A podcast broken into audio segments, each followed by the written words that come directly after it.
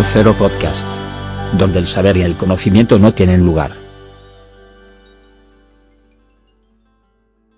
Buenos días, buenas tardes, buenas noches. Eh, arrancamos un nuevo programa de Criterio Cero con una serie de Disney Plus estrenada recientemente que hemos visto unos cuantos compañeros y nos ha gustado tanto, tanto, tanto que le hemos querido dedicar un programita. Se llama eh, Solo asesinatos en el edificio u Only Murders in the Building. Y en esta tareita de comentaros un poquito la serie y tal, me acompañan Guillermo. Hola, buenas tardes, Salva. Eh, bueno, si es que ese es tu verdadero nombre. Hmm, sospecho de todo el mundo, de todos. y Asier. Buenas tardes, ¿qué tal estamos? ¿Qué sucedería eh, si juntamos la alta comedia de los años 80 y 90 con una típica historia de Agatha Christie, reunimos a un grupo de sospechosos y no desvelamos quién es el verdadero culpable hasta el último segundo del último episodio. Y tenemos solo asesinatos en el edificio. Una delicia de serie y un placer comentarla ahora con vosotros y desmenuzarla a base de bien. Pues sí, y yo soy Salva Vargas, que muchas veces se me olvida presentarme, y vamos a investigar sobre esta serie. Eh, lo primero, eh, bueno, eh, yo debo dar las gracias a Guillermo, que fue quien empezó a verla y me incitó a ello, la verdad. Eh, muy bien, muy bien. Sí, sí. Esta serie ha tenido un, yo creo que un problema por parte de Disney Plus, y es que se estrenó casi casi a la par que la de Y el último hombre, y la plataforma volcó todo su su, su mercadotecnia en vender la adaptación de aquella novela gráfica y curiosamente, eh, una la han cancelado y esta de la que vamos a hablar tiene una segunda temporada ya renovada. ¿A que sí, amigos? Exacto, exacto. Eh, quizá Disney, que no da puntada sin hilo, eh, pensase que tenía más necesidad de eso, de volcarse en la promoción de la otra. Y esto pensaba que era más un producto de nicho para un público, para otro tipo de público, digamos. No sé. Pues, no sé, me ocurre, ¿eh? que no lo sé. Sí, bueno, con también es cierto que con los tres actores que tiene de reparto, bueno, sobre todo con dos de ellos, es una es una serie que fácilmente cuando pasas por el menú y la ves dices, ay, mira, si está aquí Steve Martin o, la gente más joven dirá, ay, eh, Selena Gómez. Ya son un gancho en sí, a que sí. Eh, la verdad es que esta serie yo creo que se ha hecho eh, reuniendo eh, elementos para que eh, todos los grupos sociales en Estados Unidos se vean representados y se vean atraídos a ver una serie que es comedia, que es misterio, que es thriller. Disney Plus en Estados Unidos la ha vendido muy bien y por eso está siendo un éxito. Han intentado hacer lo mismo con la otra serie que no pienso nombrar porque eh, me parece nefasta, eh, estrenada en las mismas fechas, una ha sido cancelada y eh, Solo Asesinatos en el Edificio ha sido renovada por otra temporada para alborozo y alegría de mucha gente, entre los cuales yo creo que nos incluimos nosotros.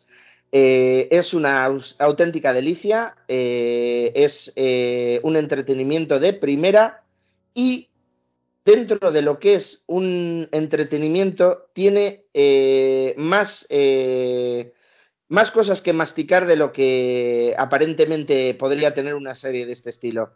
Eh, sin ir más lejos, y ya entraremos luego en detalles, tiene uno de los mejores episodios de la televisión de los últimos años. Y mm, no avanzo más, luego explicaremos el por qué, y yo creo que, que estáis de acuerdo conmigo, ¿verdad, compañeros? Sí, Mm, te pero refieres al 7, ¿no? Te refieres, ¿no? Exactamente. Es una maravilla, es una, una eh, exacto, no, no, no avancemos más porque a nuestros oyentes le vamos a decir ahora mismo que vamos a hacer una primera parte de este programa sin spoiler para todos aquellos que no la hayáis visto, porque entendemos que es una serie que, como hemos dicho, ha pasado un poco desapercibida. Y la intención es que la veáis y la disfrutéis, y no queremos reventaros nada. Pero luego vamos a hacer una pausita, daremos el pertinente aviso y vamos a ir capítulo por capítulo un poco parándonos en aquellos que nos, que nos parecen más memorables o reseñables y iremos analizando los giros y sobre todo ese episodio 7 que como dice Acier es una maravilla. Así que mm, podéis estar tranquilos que ahora mismo no vamos a soltar ningún spoiler de la serie, simplemente os vamos a dar unas pautas para que sepáis de qué va, quién está aquí y, por qué tenéis que verla. Y ya luego os avisaremos.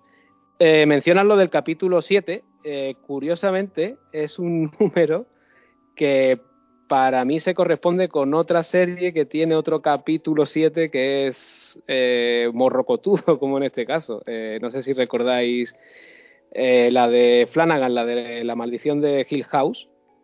El capítulo 7. No la he visto, no la he visto, no la he visto. ¿Y tú, Asier? ¿Te, suena de qué capítulo te hablo?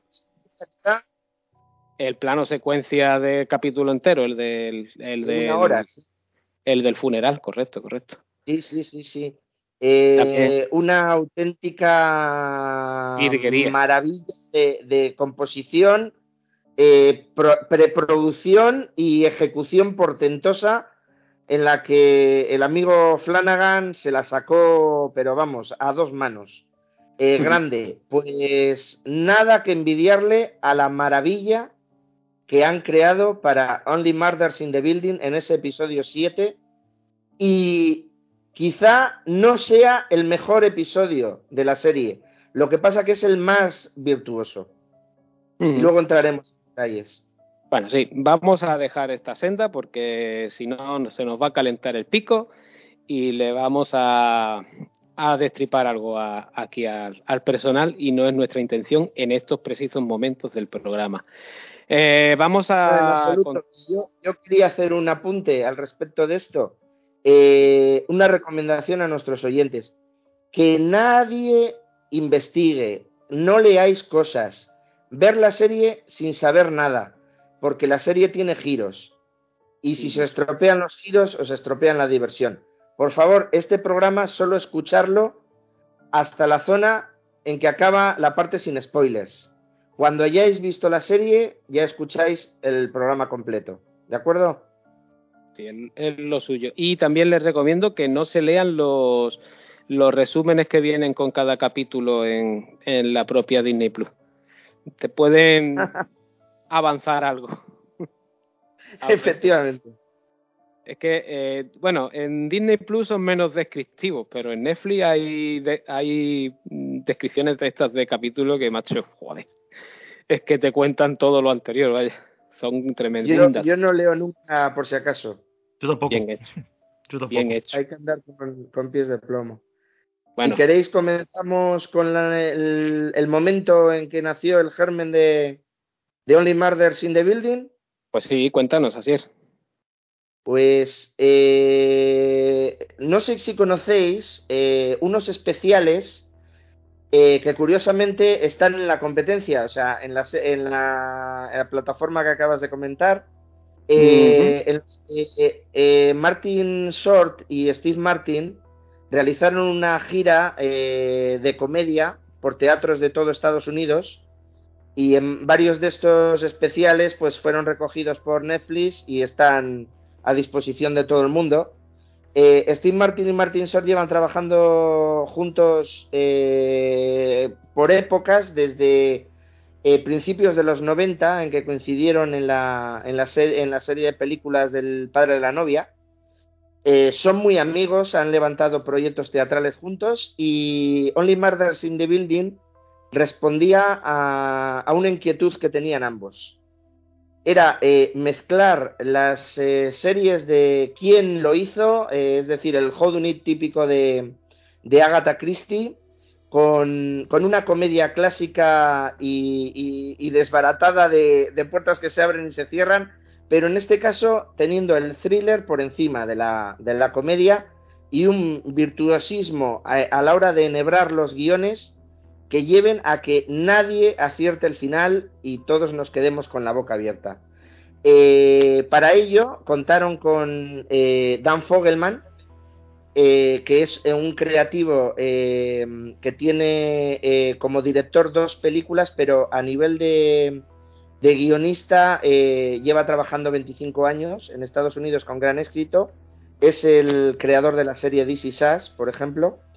Y es el director de dos películas como son eh, Danny Collins con Al Pacino y Life Itself, que reúne un, reparto eh, tremendo de, actores de Hollywood que solamente eh, participaron en la película por el nombre de, Dan Fogelman.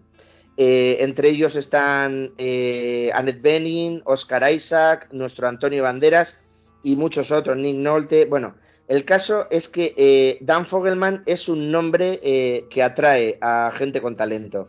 Y Steve Martin y Martin Short, eh, junto a Fogelman, lanzaron la idea y como la buena luz eh, atrae a, la, gente que busca el, acercarse a donde hay posibilidades de hacer algo bueno, pues al final se juntaron hasta 16 productores, entre ellos eh, Jamie Babbitt, Zenby Vance, Mateo Borghese, la propia Selena Gómez, que es la que aportó a nivel de producción eh, mayor trabajo de entre el elenco actoral, porque Steve Martin y Martin Short también son productores junto a Fogelman de la serie. John Hoffman, Christy Newman, Jane Rapp, Jill Risk, Kim Rosenstock, Jeff Rosenthal y Ben Smith, que trajo a Rob Turkowski como eh, productor supervisor. Ya veis que son muchos nombres y muchos elementos. A veces cuanto más gente a la mesa, eh, menos toca para, para comer para el conjunto. Pero en este caso todos fueron generosos, todos aportaron y han dado como resultado esta maravilla de nombre Solo asesinatos en el edificio. Que como han mencionado muy bien, tiene de trío protagonista a Steve Martin, al cual yo le tenía perdida la pista de hace unos añitos, la verdad. Martin Short, que se la tenía todavía aún más perdida y bueno, y Selena Gómez, que entre su música y sus, y sus actuaciones, pues la verdad siempre está por ahí presente. Aunque yo debo decir que es lo que más me chirriaba de esta serie al principio, aunque una vez vista me ha sorprendido muy gratamente. Sí, yo creo que Selena Gómez ha, eh, que bueno, que, en esta serie puede callar unas cuantas bocas, ¿eh? porque está muy bien, de verdad. Eh, no, no, es el único, el único proyecto que tiene Selena Gómez eh, interesante, ¿eh? Alguna, alguna cosilla más hay por ahí. Alguna cosilla más hace, digamos, vamos a decir serio. No, es. Pero bueno, aquí, aquí está muy bien, la verdad. Está, excelente. Sí, es una de, estas chicas Disney que parece que luego se ha tenido la cabeza bien amueblada, ¿no? Eso, sí, sí. Estoy de acuerdo. Eh, bueno. Ha sabido además eh, no solo centrarse en lo que es eh, poner su cara para, una producción, sino que ha realizado un trabajo que no se ve.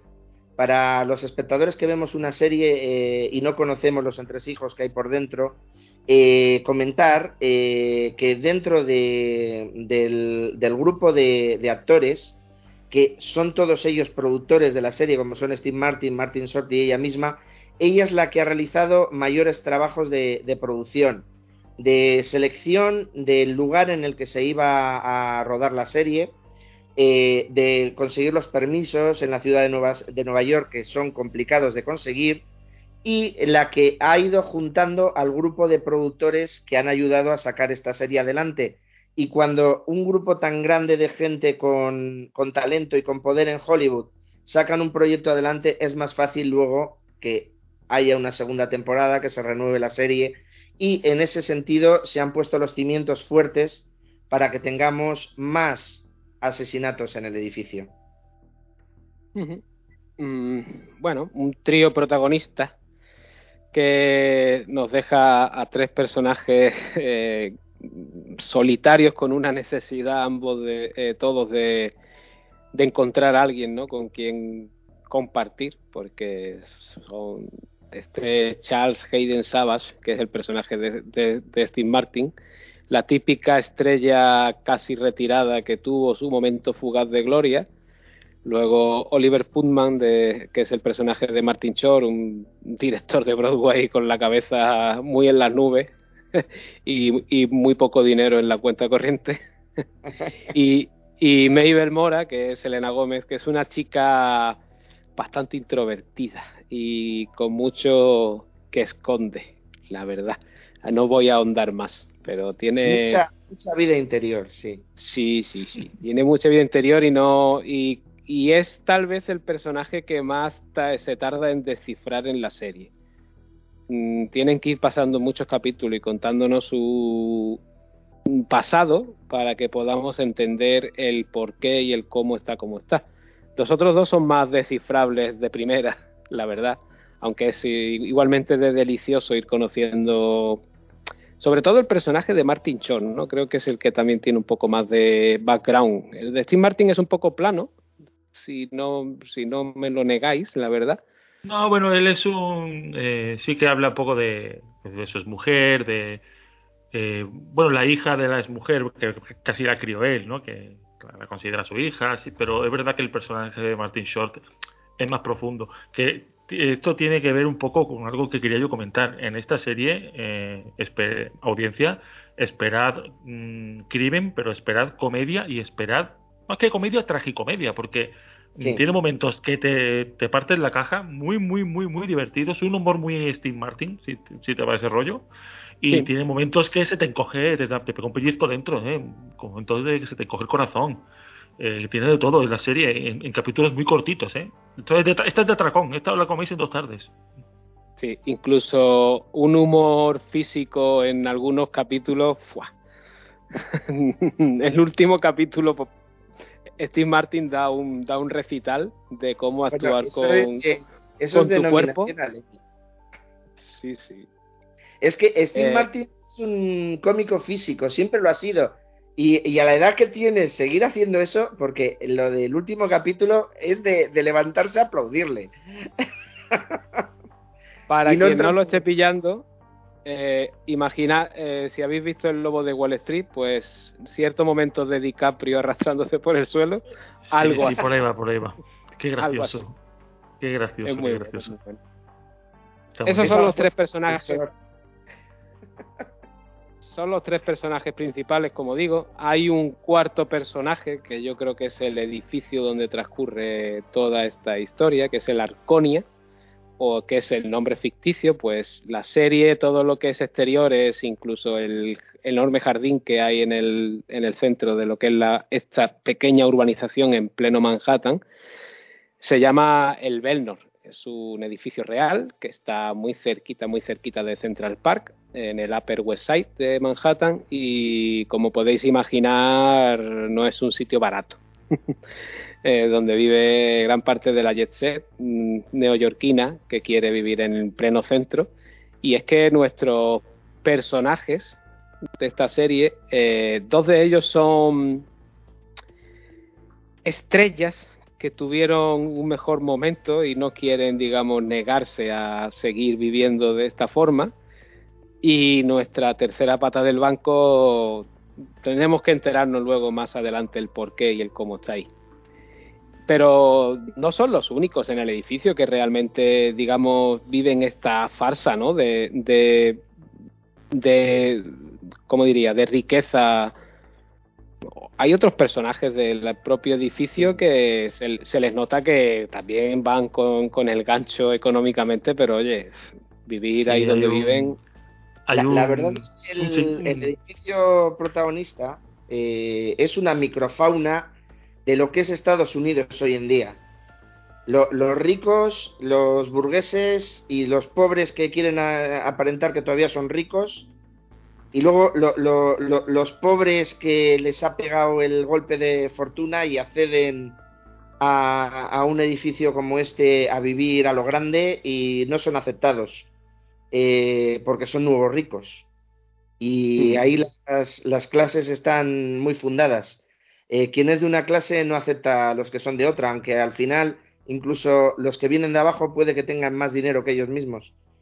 Eh, es un microcosmos de lo que es Estados Unidos y otra cosa, de lo que es la forma de vivir que tienen en Estados Unidos.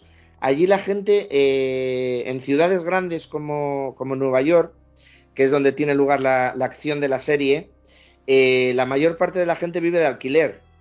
Y de unos alquileres que serían inasumibles con sueldos como los que hay en, España.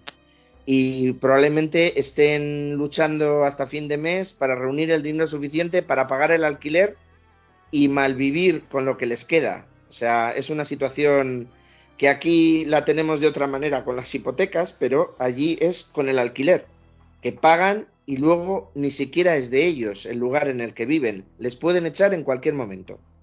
Bueno, eso en España, eso en España ya años pasando ya, ¿eh? Sí, pero con los, con los alquileres, ¿eh? Es diferente.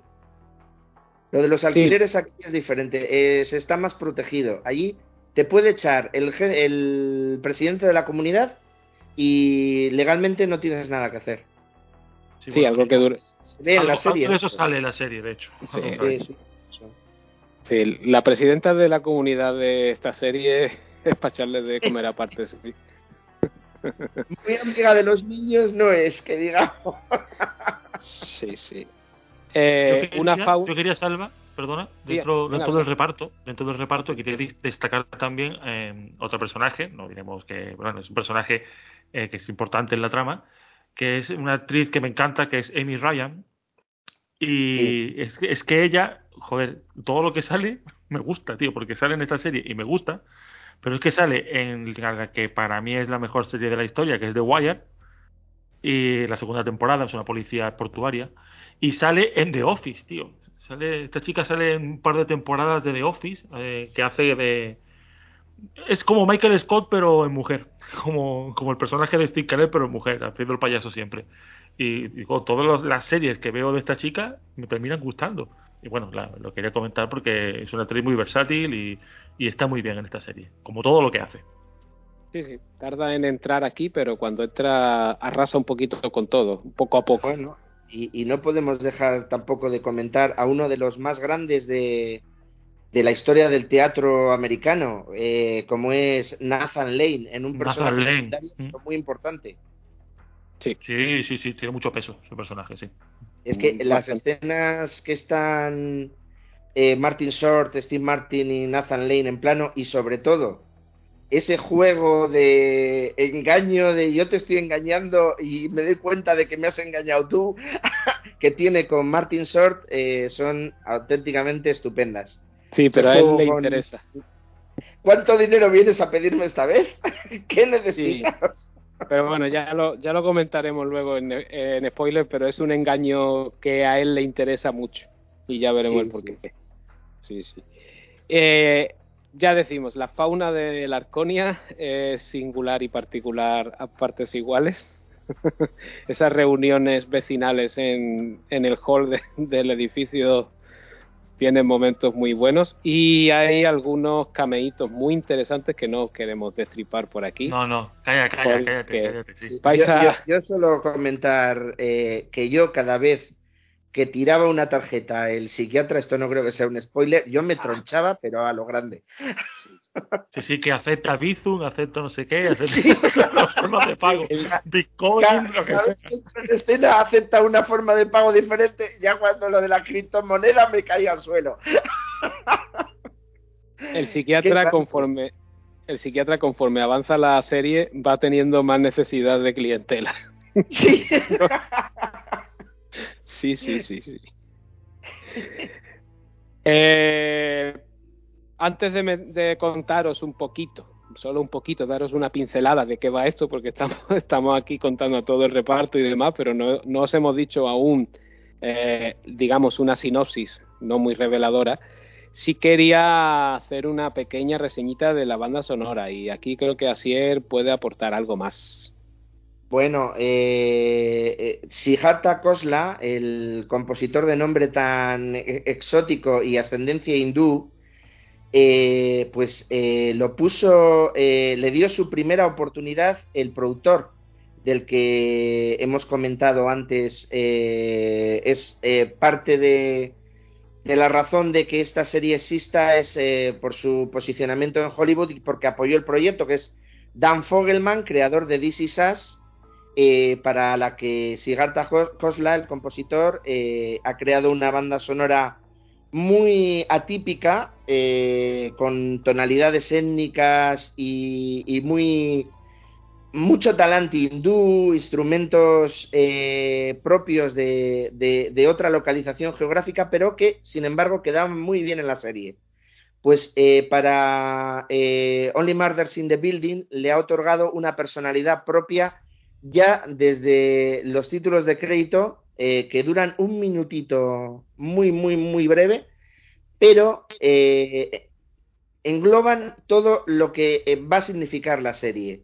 Comedia, thriller con las cuerdas y voces para las partes tiernas de la trama y el cariño que cogemos a estos personajes y que se va repitiendo a lo largo de la trama en variaciones, incluso hasta el punto de que uno de los personajes, como es Selena Gómez, tararea el tema principal mientras se ducha al final del episodio piloto.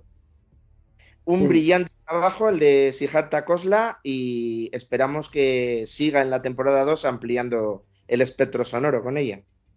Sí, una banda sonora que encaja como un guante con la propia trama. Tiene ese toque de música de misterio que también le va, la verdad. Y por momentos va saltando entre la música misteriosa y de, y de comedia más, puramente de enredos. está, está muy bien. El tema principal, el que abre la serie, es que además está acompañado por un unos títulos de crédito con un estilo de dibujo muy europeo que la verdad es una maravilla. Eh, no sé si os habéis dado cuenta, si no habéis ido saltando los eh, la intro en cada capítulo, se va, eh, digamos que para la audiencia que no lo ha visto todavía, es un, te van haciendo como un recorrido por el edificio y vas viendo las ventanas, ¿no? del edificio. Bueno, pues en cada capítulo, si no los pasáis, iréis viendo que se va ampliando el vecindario y te van descubriendo a más, a más habitantes de la Arconia. Son unos títulos de crédito, son, son muy cortitos, se pasan volados y solo por el dibujado que tienen y se nota que tienen mucho amor puesto ahí, merece la pena que no los saltéis, la verdad. Y veis detalles de lo que ha pasado en la trama en episodios anteriores, en ese prólogo. Cada prólogo es diferente al anterior, además. cada, eh, cada crédito principal va añadiendo cosas, como bien ha dicho Salva. Te va sumando esa... ¿Tiene alguna cosa que aportarnos? Sí, eh, bueno, es que Salva se me ha adelantado, iba a, decir, iba a decir eso y Salva, es que los títulos de... Y bueno, pues eso, lo que ha dicho Salva, y decir que, fijaos si son bonitos, es que no os recuerdan, ¿no parece una portada del New Yorker? Cierto. es, que, aparte que la serie es muy neoyorquina, porque es un edificio de la Press West Side, muy neoyorquina, y es que es eso, es como una portada del New Yorker en movimiento, con esa música fantástica, esa animación tan bonita, eh, y, bueno, lo que habéis dicho, esas claves que van dando, y, y son muy cortitos, y no, no los saltéis, ¿eh? que de verdad merecen mucho la pena verlos, mucho la pena. Pues... Por cierto, eh, señalar que eh, el prólogo de nuestro programa de hoy eh, incluía ese tema principal para los títulos de crédito. Sí, correcto. La música que habréis escuchado al principio es la de es la de los títulos de crédito, sí. Mm, yo creo que podríamos hacer una pequeña sinopsis, ¿no? De, de la serie. Sí, sí, sí, sí, porque estamos hablando aquí de todo menos de lo que va. Más o menos el primer capítulo, así por muy por encima, es casi lo que le puede, se le puede contar a la audiencia para engancharlos y a partir de ahí ya ni chitón boca. ¿Quién se me anima? Bueno, eh, esto es eh, un grupito en un edificio llamado Arconia, en Nueva York, eh, de gente. la cámara va haciendo un recorrido por los pasillos mientras entran en los ascensores para dirigirse cada uno a su apartamento y se van cruzando en los ascensores eh, eh, grupos de gente, algunos que no se hablan entre ellos, otros que se conocen, viven en el mismo edificio y de repente le, llevan años allí y, conocen a gente nueva, tienen relaciones, otros que no se llevan bien, tuercen el morro cuando se suben al ascensor con ellos. Vas viendo ese microcosmos. Eh, hay una reunión vecinal y en esa reunión vecinal vas a conocer al grupito de personajes principales. Y al acabar el episodio, como bien dice el título, hay un asesinato en el edificio. Hay un crimen y yo creo que podemos avanzar un poquito más, que es que nuestros tres protagonistas Eh, sin saberlo, los tres están enganchados a un mismo podcast de crímenes. Eh, aquí la relación con, con, lo que hacemos nosotros también.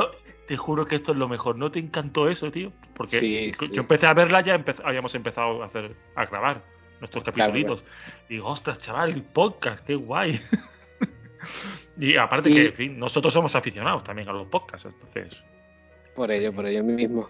Es un aliciente que nos dio más ganas de seguir viéndola, pero eso, están los tres sin, sin saberlo, coinciden en que están enganchados al mismo podcast de crímenes y es como el detonante para que se unan tres lobos solitarios completamente y un suceso que pasará en su edificio, evidentemente es un crimen, eh, y su, sus ganas por investigarlo es lo que les va a llevar a montar su propio podcast de crímenes. Y hasta aquí podemos leer y ya nos contamos nada más. Solo deciros que vedla, son episodios muy cortitos, van entre algunos duran 25 minutos, otros duran 35, dependiendo. 10, 10 capitulitos, esto en un fin de semana tonto os lo habéis tragado de, una sentada, la verdad. Y además tiene mucho, mucho, mucho ritmo, no hay capítulos de relleno prácticamente. Yo no hay este y, y porque quede en la sección sin spoilers, eh, quiero hacer una crítica a la plataforma Disney Plus en este sentido. Eh, cuando acaba la serie, los créditos se te pone en una cuadrícula pequeña. Tú seleccionas que quieres seguir viendo los créditos y esa cuadrícula no se hace grande. Tienes que ver los créditos en pequeño. Que arreglen eso, por favor, porque es una pena, porque durante los créditos hay diseños mientras van saliendo el reparto y los técnicos, y cuando se disminuye y se queda la cuadrícula en pequeño, no lo puedes ver bien. Es la manía de, ¿quiere usted seguir viendo el siguiente episodio? Para que no dejes de verlo, pero que no se te disminuya lo que ya estás viendo del episodio anterior. No sé si os pasa a vosotros también. Sí, cierto. Eh, hay algunas series suyas con las que lo aguantan un, un poco más por ejemplo, el eh, de Mandalorian, pero porque sería un crimen no dejar esos, esos bocetos que siempre tiene la serie al final. Pero si ellos entienden que los títulos de crédito no tienen interés, que, que, no sé por qué tienen que ellos valorar eso, sino que lo valore el, el cliente, pues te, lo, te hacen esa guarrada de reducirte la ventanita y y es lo que tú dices, Asier, aunque tú quieras, no la puedes poner en grande y es una putada, sí. es, como si, es como si eh, terminas de ver una película y empiezan los títulos de crédito y vienes a engancharte. Pero la sala, no, perdona, yo a mí me gusta ver los títulos de crédito de, la película. Y, a todas las personas. la musiquita también, claro. A todos los que nos gusta escuchar la partitura de la película o, leer dónde se ha rodado o quién es ese actor secundario que salía solo un segundo y no nos dejan. Y el problema que tiene Disney Plus es que eh, te reposicionas con el mando en la ventanita para hacerla grande y no te deja a menos que apretes el botón de salir a la vez que estás dando el de entrar. Entonces se hace grande. Pero claro, yo eso, después de probarlo en cinco episodios, lo descubrí. Pero es que además es una falta de respeto tremenda para todo el mundo que ha trabajado en la serie. Exactamente. Claro, claro, claro, Ese es su momento. Otra cosa es que el espectador decida no verlo, pero no lo cortes tú, chato. en fin. Claro. Bueno, chicos, yo creo que hasta aquí, sin spoiler, está lo suficientemente bien. Espero que hayamos despertado la curiosidad de algún oyente. Y si es así, eh, le recomendamos encarecidamente que paren aquí el programa, vean la serie cuando puedan y si quieren que lo recuperen por este momento en el que lo han parado y a partir de ahora vamos a empezar a destripar capítulo por capítulo y así que el que se quede bajo su responsabilidad, ¿vale? ¿Qué os parece, chicos? Turrón. Vamos, a, preparar la, la, lista de salsas eh, y nos, nos, vamos a poner de salsas pinos. Ahora, guiño, guiño. Venga, venga, pongo aquí la, cinta amarilla del cordón policial. Hacemos una pausita para recoger al muerto del suelo y volvemos, ¿vale? Venga. Vamos a ello.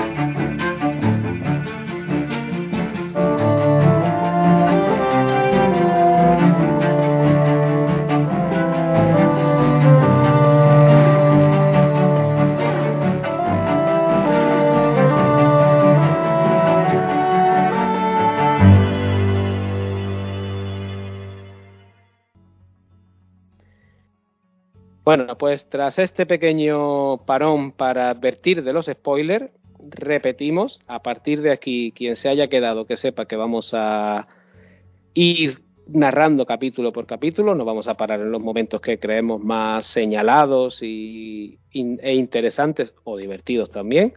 Así que bajo vuestra responsabilidad. Bueno, chicos, primer capítulo. Como, como ya nos indica el, el corte de audio que acabamos de escuchar, entramos en lo serio. A partir de ahora, lo interesante que el misterio se abre ante nosotros. Correcto. Bueno, primer capítulo, Crimen Verdadero. Eh, es un capítulo muy de presentación. Aquí se nos muestra a los tres personajes, a Charles Hayden Sebas, que es un antiguo actor de televisión que tuvo cierto éxito con una serie llamada Brazos, en los 80, ¿no? Esto era en los 80, ¿no? Eh, bueno, la serie Sí, ficticia esa. Se- 70, 80, sí. Sí, por ahí debía andar. Típica serie americana policíaca de malo de, de caso de la semana en la que él era bueno pues una suerte de detective de la policía que tenía este típico momento de mirar a cámara y soltar su frase ingeniosa de la semana Eh, también tenemos a Oliver Putnam que era un director de, de Broadway al que mm, digamos que se le agotó la suerte con sus proyectos cada vez más locos y, y derrochadores de dinero de sus productores. Yo creo que, que nunca, que nunca había tenido suerte. Es el típico director de Broadway eh, abocado al desastre. O sea, que si querías que se hundiera tu producción, eh, ponle dinero. Sí, además Que- no que hay, En lo más profundo. no hay nada más, más curioso que su carrera segunda con el Splash. Splash. Es verdad, es verdad. Vamos, vamos a hacer una obra de teatro eh, en una piscina. Pero una piscina, ¿dónde la vas a meter? En el foso de la orquesta. ¿Y la orquesta dónde la pones? Brutal, brutal. El gag, el gag de, de los coristas. ¿Y de cuántos eran? 12 coristas o 16 coristas. Y, y se tiraron a la piscina, sí, pero no había agua. Y lo que se oyó es plom, plom, plom, plom. Es que eh, eh, son muy solidarios. Sí, sí, sí. Cayeron los 16. Esta serie es graciosa, por Dios. Y nos queda Mabel Mora, que en estos momentos de la serie no se nos va a contar apenas nada de ella, es un personaje bastante misterioso hasta aquí. Los tres coinciden en el ascensor del edificio, van cada uno a su planta. Eh, es curioso como Charles, el personaje de, de Steve Martin, es que es un lobo solitario total, se mete en el ascensor y en cuanto ve venir a Oliver cargado de, de cajas, intenta evitar que se monte. Eso lo hemos hecho todos. ¿eh? Eso lo hemos hecho todos. En un ascensor, vaya, seguro, pero seguro.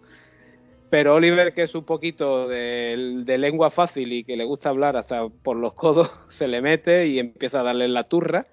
No sin Somos unos solidarios, pero lo hemos hecho todos, sí. Sí, Eh, yo, yo en el edificio, yo en el edificio en el que vivo ahora no lo hago, pero porque no tenemos ascensor. Si no lo haría. Entonces es complicado, sí. Eh, bueno, te veo comprando alambres de espino para ponerlo en las escaleras. Eh, y, eh, también llegará Mabel, que va con sus auriculares escuchando algo y se cuela también en, la, en el ascensor. Y un cuarto invitado, no, o, mejor dicho, no invitado por Charles, que se le ve muy desesperado porque no para de entrar gente y está frito por llegar a su casa. Impagable la cara de Tim Martin, impagable. Sí, sí, impagable, totalmente. Además, se le nota que está ansioso por llegar a casa. Ya veremos ahora el por qué, claro. Y se monta Tincono. Tincono es nuestro cadáver, que aún no lo sabe en ese momento, aunque, bueno, mm, él no lo sabe, pero nosotros sabremos más adelante que ahí ya era un cadáver con patas. Cierto. correcto, correcto. Como se nos descubrirá. Oye, ¿qué, qué eh, entrada, qué entrada en el ascensor de Selena Gómez con ese abrigo imposible, así como tan, tan colorida, así en plan, y aparte que se nota mucho como que dices, conforme ves en Arconia, dices, esta chica no pertenece aquí. ¿no? Eh, quiero decir, esa forma de decir tan, tan callejera. Parece que le ha hecho la, selección de vestuario al Modóvar en esa escena. Sí, un poco sí, un poco sí, esas gafas que lleva de sol. Sí, sí, sí, totalmente. No, es una, es una ropa muy de. Eh, por ejemplo, aquí en España tenemos a alguien muy de no de ese estilo concreto que lleva ella, pero sí de, este tipo de ropa que es eh, Rosario Flores. Si no lo conocéis, ella es muy de la ropa vintage y de comprar en tiendas de segunda mano. De hecho, aquí en Málaga, eh, mm, a ver si tú recuerdas, Guillermo, la iglesia donde se casó Alfonso. En los mártires, sí. En los mártires, correcto. No hay una tiendecita chiquita un poquito más adelante donde está el, creo que se llama Bubel, el bar aquel que va cambiando de nombre cada dos por tres, pero que, siempre está el, mismo ruso. El... Sí, el Warner también fue, ¿no? El Warner también fue, correcto. Pues justo al lado hay una tiendecita muy pequeñita de ropa de, segunda mano. Bueno, pues una clienta muy, muy de, esa tienda es eh, Rosario Flores, que ah. suele comprar este tipo de ropa. Y este vestuario que lleva aquí, eh, pues mira, este vestuario que lleva aquí Selena Gómez es muy de eso, muy de he ido a varias tiendas y he cogido este abrigo de aquí, esto de allí y no combinan, pero yo hago que combinen, ¿no? No, y no deja de ser curioso que los dos personajes un poco más excéntricos eh, son los que siempre visten con colores más vivos, que son el de, el de Oliver y el de Mabel, porque Charles siempre va como muy sobrio, que es lo que es él, un tío más bien sosainas. Sí, sí, muy, muy, como se ve muy un hombre como muy rutinario, ¿no? Siempre haciendo siempre hace tortilla, siempre hace, una tortilla, ¿verdad? Un hombre como muy rutinario. Y luego llega mucho. A casa y se la come el que llega y él no la prueba. A mí algo que me gusta mucho, que se me olvidó decir antes, pero lo digo ahora, eh, porque no es spoiler, es que este trío que forman ellos, mm, eh, yo hablo, y esto ya es mm, en plan abuelo cebolleta, pero mis inicios como lector de niño fueron con una serie de libros juveniles, y no sé si lo recordaréis, o alguien de la audiencia, que se llamaban Alfred Hitchcock y los tres investigadores. Y eran unos chavales, unos adolescentes que, bueno, que resolvían casos, resolvían misterios. Y esos fueron mis inicios como lector. Eh, yo me sentía parte del grupo mientras ellos investigaban y después ya vino todo lo demás, la ciencia ficción, luego vino la fantasía, luego vino todo. Pero mis primeras lecturas fueron de un trío de chavales que investigaban y es que a mí me ha, llegado un recuerdo a esos años con estos con estos personajes con este trío que me enamoró desde el primer día la serie mm. yo, yo tengo el recuerdo de, de estas series de novelas en la que unos eh, adolescentes, o mejor dicho, preadolescentes, se encuentran con un misterio y tienen que descubrir el origen o, o con un crimen y, descubrir al culpable cuando no tiene lógica ninguna, porque a un preadolescente que le dejen investigar, pues hombre. Pero bueno, eran entrañables. Eh, yo recuerdo los Hollister, el Club de los Cinco, esta serie de, novelas. Yo era ávido lector de niño. Ahora mismo no recuerdo argumentos en concreto, pero la verdad es que cogían eh, textos de, de Agatha Christie para Miss Marple o Poirot y es que los copiaban a saco o sea, es que hasta los giros de guion de eh, Asesinato en el Orient Express estaba en el Club de los Cinco tal cual.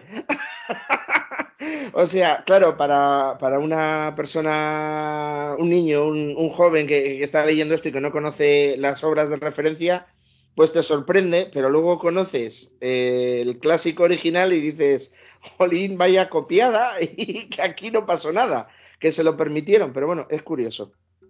Mm. A modo de curiosidad, que no tiene nada que ver con esto.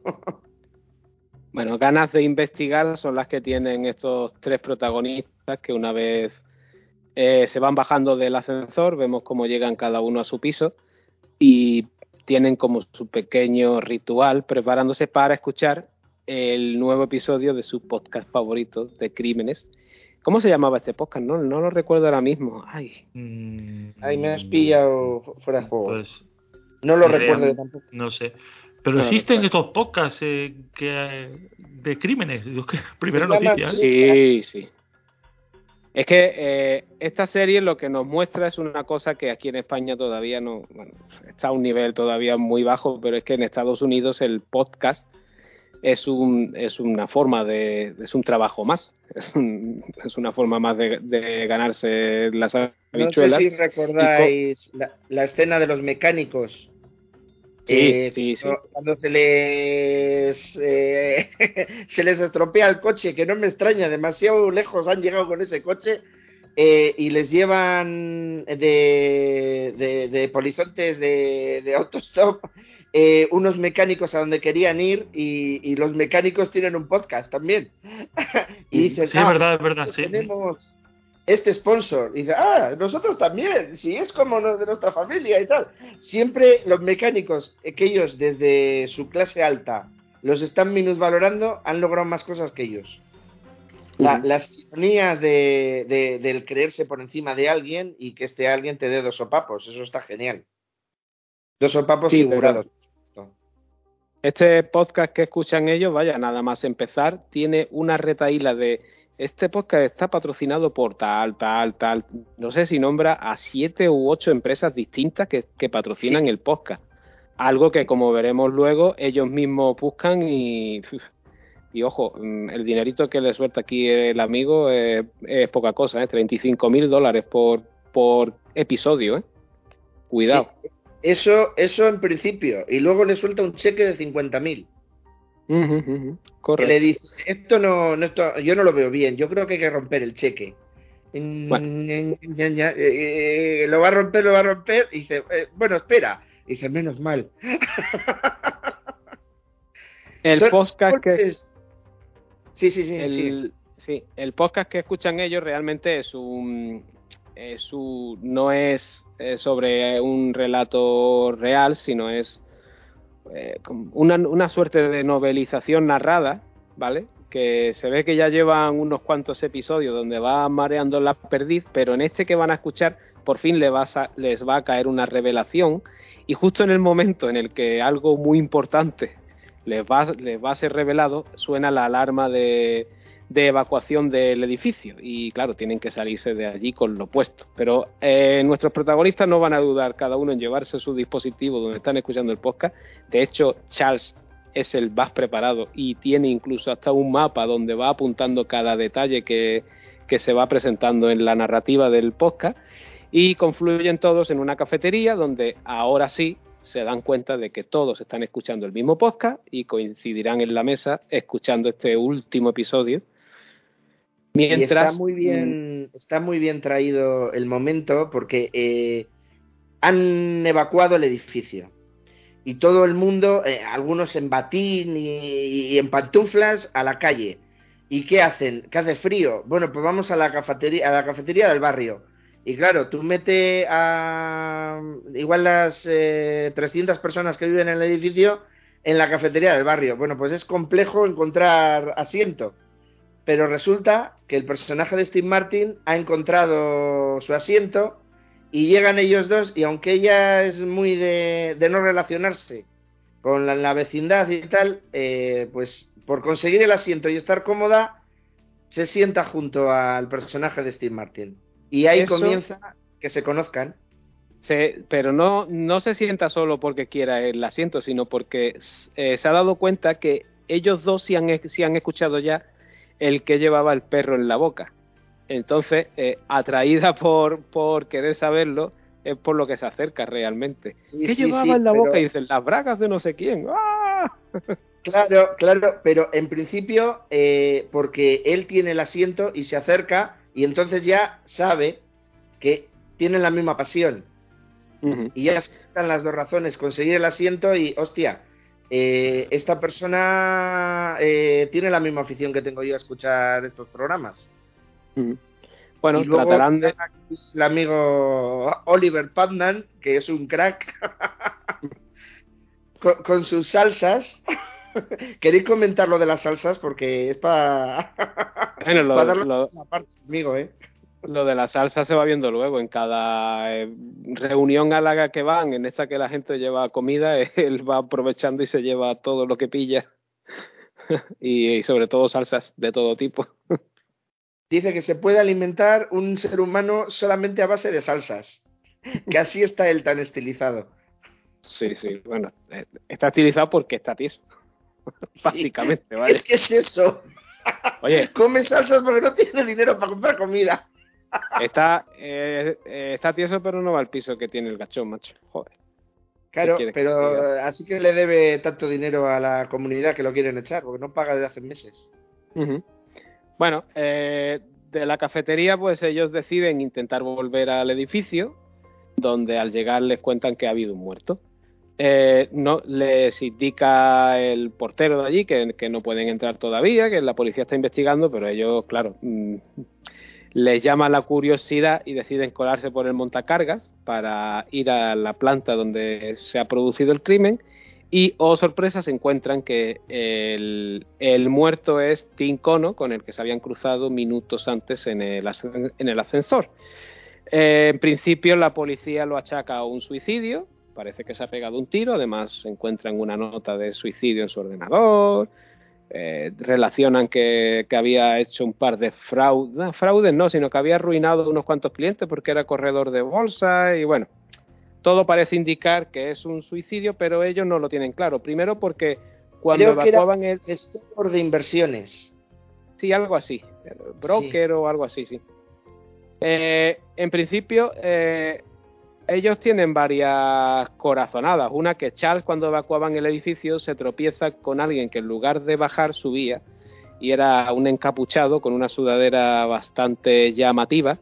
Por cierto, eh, se me ha olvidado, el comienzo del capítulo nos muestra justo el final de la temporada. Es verdad, que, verdad, sí. que enganchará con su segunda temporada, que es Mabel, con el cadáver de este extraño sujeto con sudadera colorida en el suelo. Es verdad. Y eh, no, no, no, no, e, eso es incorrecto. El, el final del episodio es, eh, ¿lo decimos, aunque estemos en spoiler, o lo odiamos? ¿El final del episodio cuál? ¿Del último de la temporada? ¿Me estás contando? Sí. Eh, sí. Sí, pero me refiero que empieza con ello, pero que no es el de la sudadera, es la... ¿Cómo se dice? Joder, la... Mm, ahí me vendrá. La de la, la, que les quería echar de, de los pisos. Sí, la ah, casera. La presidenta, la presidenta de la comunidad. La casera de la comunidad, eso es. Bueno, ya, ya llegaremos al último y lo, lo repasamos, ¿vale? Vale. Total, que la, la policía que está a cargo de la investigación, eh, esta mujer, la verdad, un poco obesa, la pobre mía, eh, está hasta los cojones, digamos, de, que, de esta gente aficionada a los crímenes y les echa de allí a patadas. Pero ellos deciden que, bueno, que van a unir fuerzas y van a investigar el crimen y es cuando deciden montar el podcast de solo asesinatos en el edificio. Y creo que el episodio no tiene mucho más, ¿no?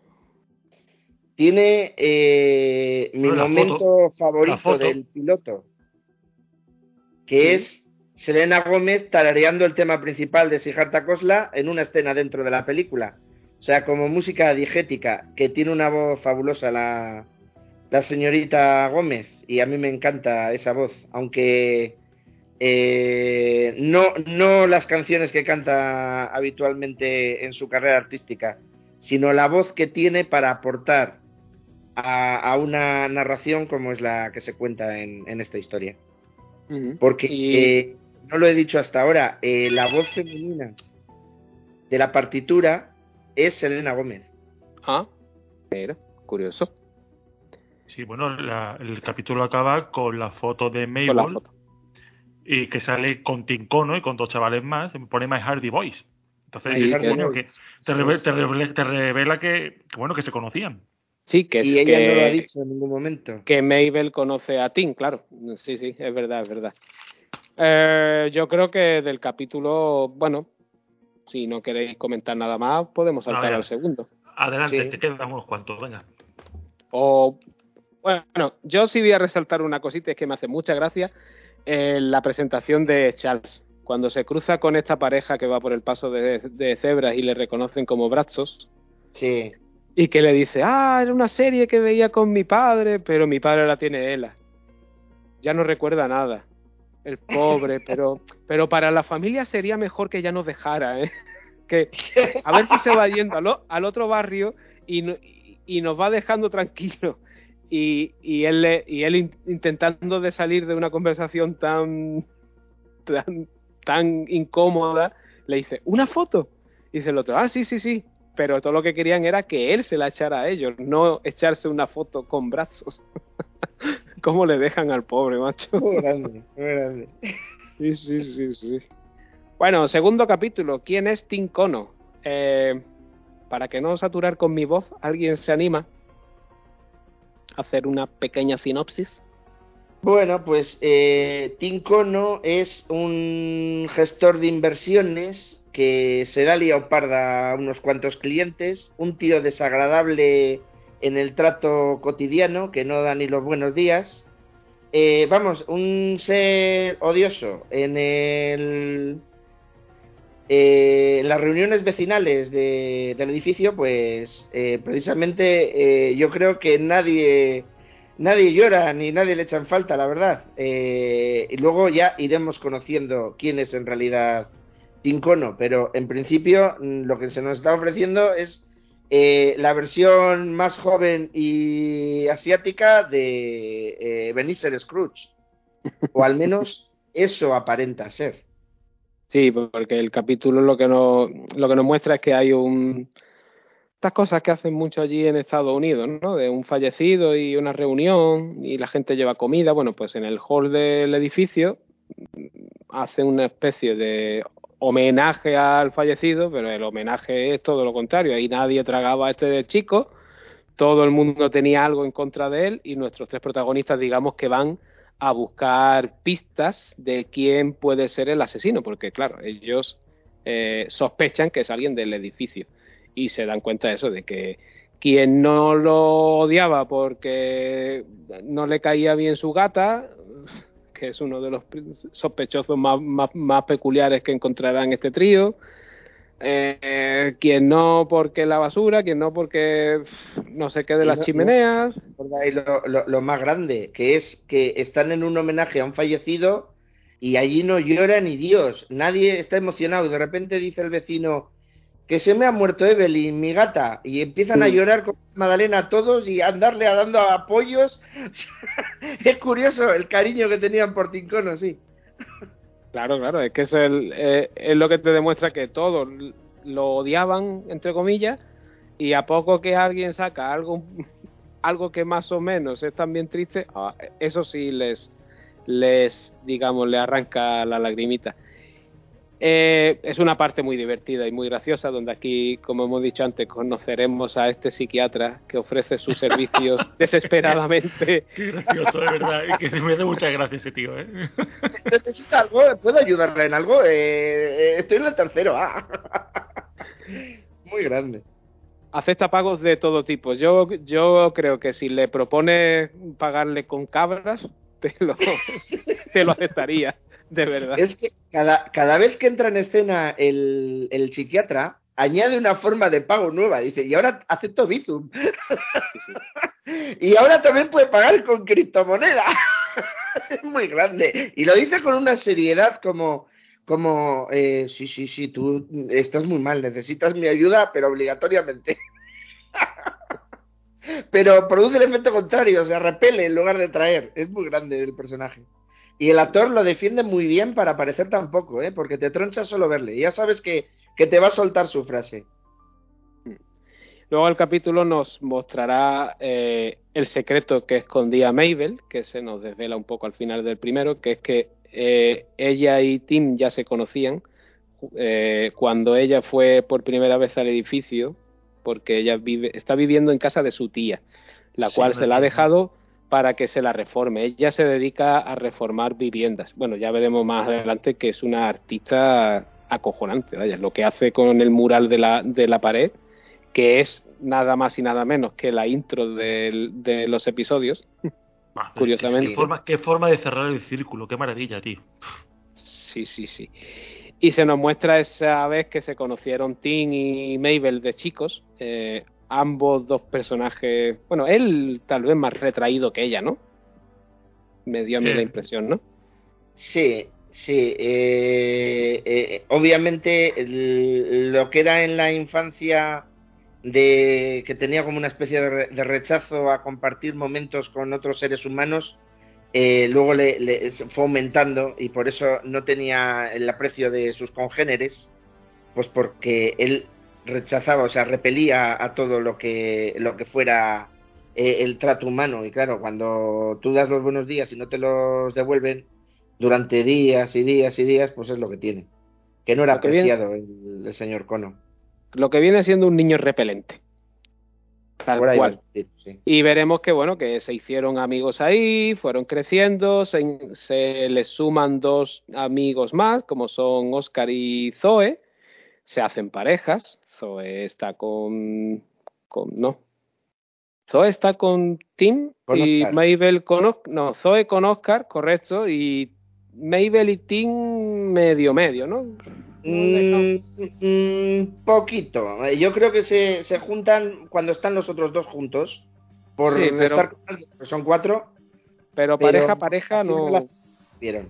Sí, sí. Y nos muestra una noche de fin de año celebrada en, en la, en la propia azotea de la Arconia. Y En la yo que- creo que deberíamos decir lo que hacen los Hardy Boys. Sí, cuéntalo. Porque tienen una, un hobby no muy legal, precisamente. Sí, colarse en casas de, de los demás. Eso es. Eso bueno, es, y porque porque. Oscar, Oscar tiene acceso a, a la llave maestra del edificio, porque bueno, Oscar luego se verá por qué. Bueno, es en el esta- hijo del- de lo que llaman en América el super. Sí, es El eso, porque es el hijo de- del portero, digamos. Que es el Sí. que- No, del portero no, es el del jefe de mantenimiento, del sí, super eso, que jefe, de, Benítez. del jefe de mantenimiento. El portero es el tío que está en la puerta, es verdad. Sí, pues, es. vamos, el que arregla las cosas. Tiene que tener llave, acceso a todo el edificio, como es el hijo, pues tiene las llaves y se cuelan en las casas de la gente. Yo iría igual. Claro, y aquí, aquí viene la clave de la serie, que es que Zoe se lleva algo que no debería haber tocado mm, del peor piso posible. Lo cual esa misma noche le costará la muerte. Eso. Vemos como alguien la arroja desde la azotea y todo el mundo culpará a Oscar, quien irá a la cárcel. Va arrestado. Durante 10 años. De mo- mm, en, este, mu- en este punto de la serie aún no tenemos claro si fue Oscar o no, y aunque ya veremos más adelante que sí. Algo que provoca que la amistad entre Tim y, y Mabel No. Oscar, Oscar no tuvo nada que ver, pobre hombre. Le estás a- a- a poniendo de culpable y no tuvo nada que ver, el pobre. Pero en este momento de la serie creo que no te lo muestran, ¿no? No, no, en este momento no, pero dices que al final se demostrará que sí y es que no. He dicho eso. Uy, Sí, pues no he ha, dicho eso, sí. me ha fallado el léxico, perdón. Quería decir todo lo contrario. No pasa nada. Me he, No, a ver, li- yo, me he yo, te liado- enten- yo te he entendido, pero lo has dicho, sí. me, me he liado en mi forma de, de expresarlo. Oscar no mató a nadie, ¿vale? Que quede claro. Pero en este momento de... cárcel, eh, como falso culpable. Sí, en, e- en este segundo capítulo nos dejan con la duda de si él es quien tira a Zoe o no. Ya veremos más adelante que no. Pero eh, Tim, sin embargo, sí vio algo, ¿no? Y aquí es donde Mabel parece ser que digamos que rompe su relación de amistad. Esta muerte también es bastante trágica y a partir de aquí la amistad entre Mabel y Tim se rompe. Y el capítulo se cierra con Mabel volviendo ante. Bueno, no lo hemos dicho en el primero, pero en el primero los tres investigadores eh, registran la basura de Tim porque él llevaba una bolsa cuando se baja del ascensor, que será un detalle para conocer su el porqué de su muerte más adelante. Y además llegaron a entrar en el piso de Tim. Aquí Mabel se cuela de nuevo sola y sabedora de que él tiene una serie de libros que compartían, que son estos libros sobre crímenes que de misterios que leían cuando pequeños, descubre que en ellos ha hecho un hueco y está guardando joyas. Tiene una cantidad de joyas allí escondidas increíble y nos dejarán con esa pequeña duda de qué escondía Timco, ¿no? Nenes, ¿alguna algo más sobre el capítulo 2? Sí, quizá eh, la, referencia a lo buena que es Mabel eh, abriendo cerraduras ajenas, que tiene su origen en la infancia. Este, este es, el momento con Charles en el que él le hace una, un discurso allí muy bonito y que ella, digamos, se, se llega a emocionar incluso y descubre luego que lo que le ha hecho es Mm, recitarle un, una parte de, un, episodio de brazos. Oh, Dios mío, eso es buenísimo. Eso es Sí, sí, es verdad, es verdad. Ay, este Charles, el pobre tico mío, con las relaciones. Bueno, y que encuentran, ¿no es ahí donde encuentran las huellas de gato y enlazas con el tercero? Sí, sí, sí, eso es. Encontraron las huellas de, de, una, de un gato, eh, sobre la sangre del, suelo, sí, sí, que es lo que le lleva al tercero, que se llama que también conoce a sus vecinos, y es que eh, por este detalle de las huellas, Howard, que es el dueño de la gata, que ha sido envenenada, por cierto, eh, que es un detalle también curioso para el final, pasa a ser el principal sospechoso de Charles, Oliver y Mabel, o sea, nuestros podcasters investigadores. ¿Y cómo, eh, cómo, va, a evolucionar la trama si no es acudiendo al piso de, de Howard a, investigar y dando lugar a uno de los mejores gags de la serie? Bueno, bueno, bueno, por favor. En esa nevera pasan cosas, ¿verdad?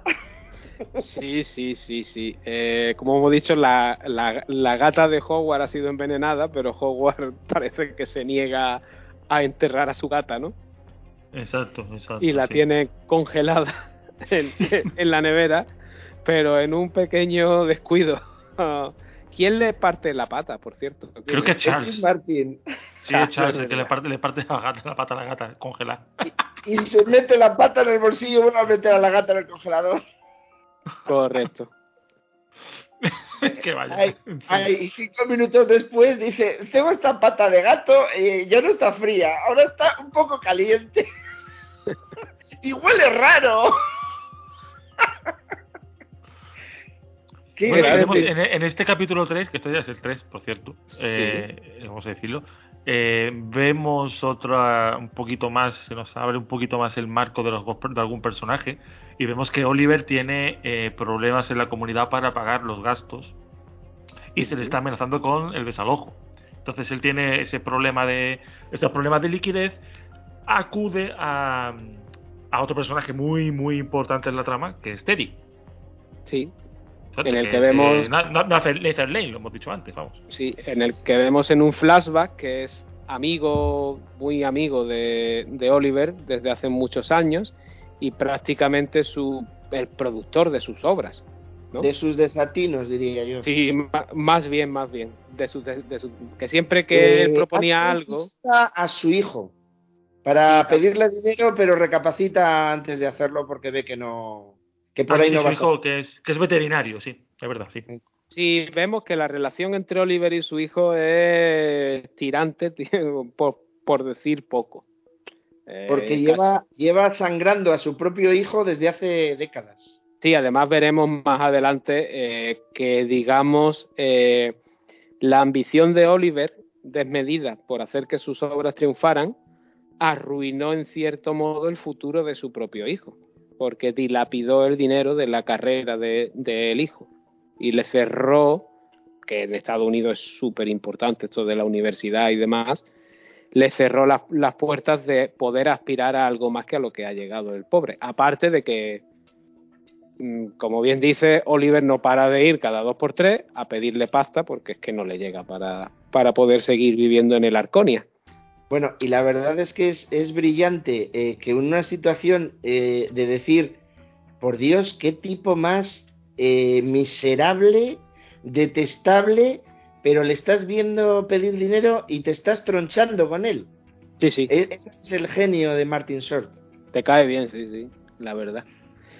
Bueno, y otro personaje maravilloso que aparece, lo podemos decir ya, ¿no? Ya sale en el ascensor el gran Sting.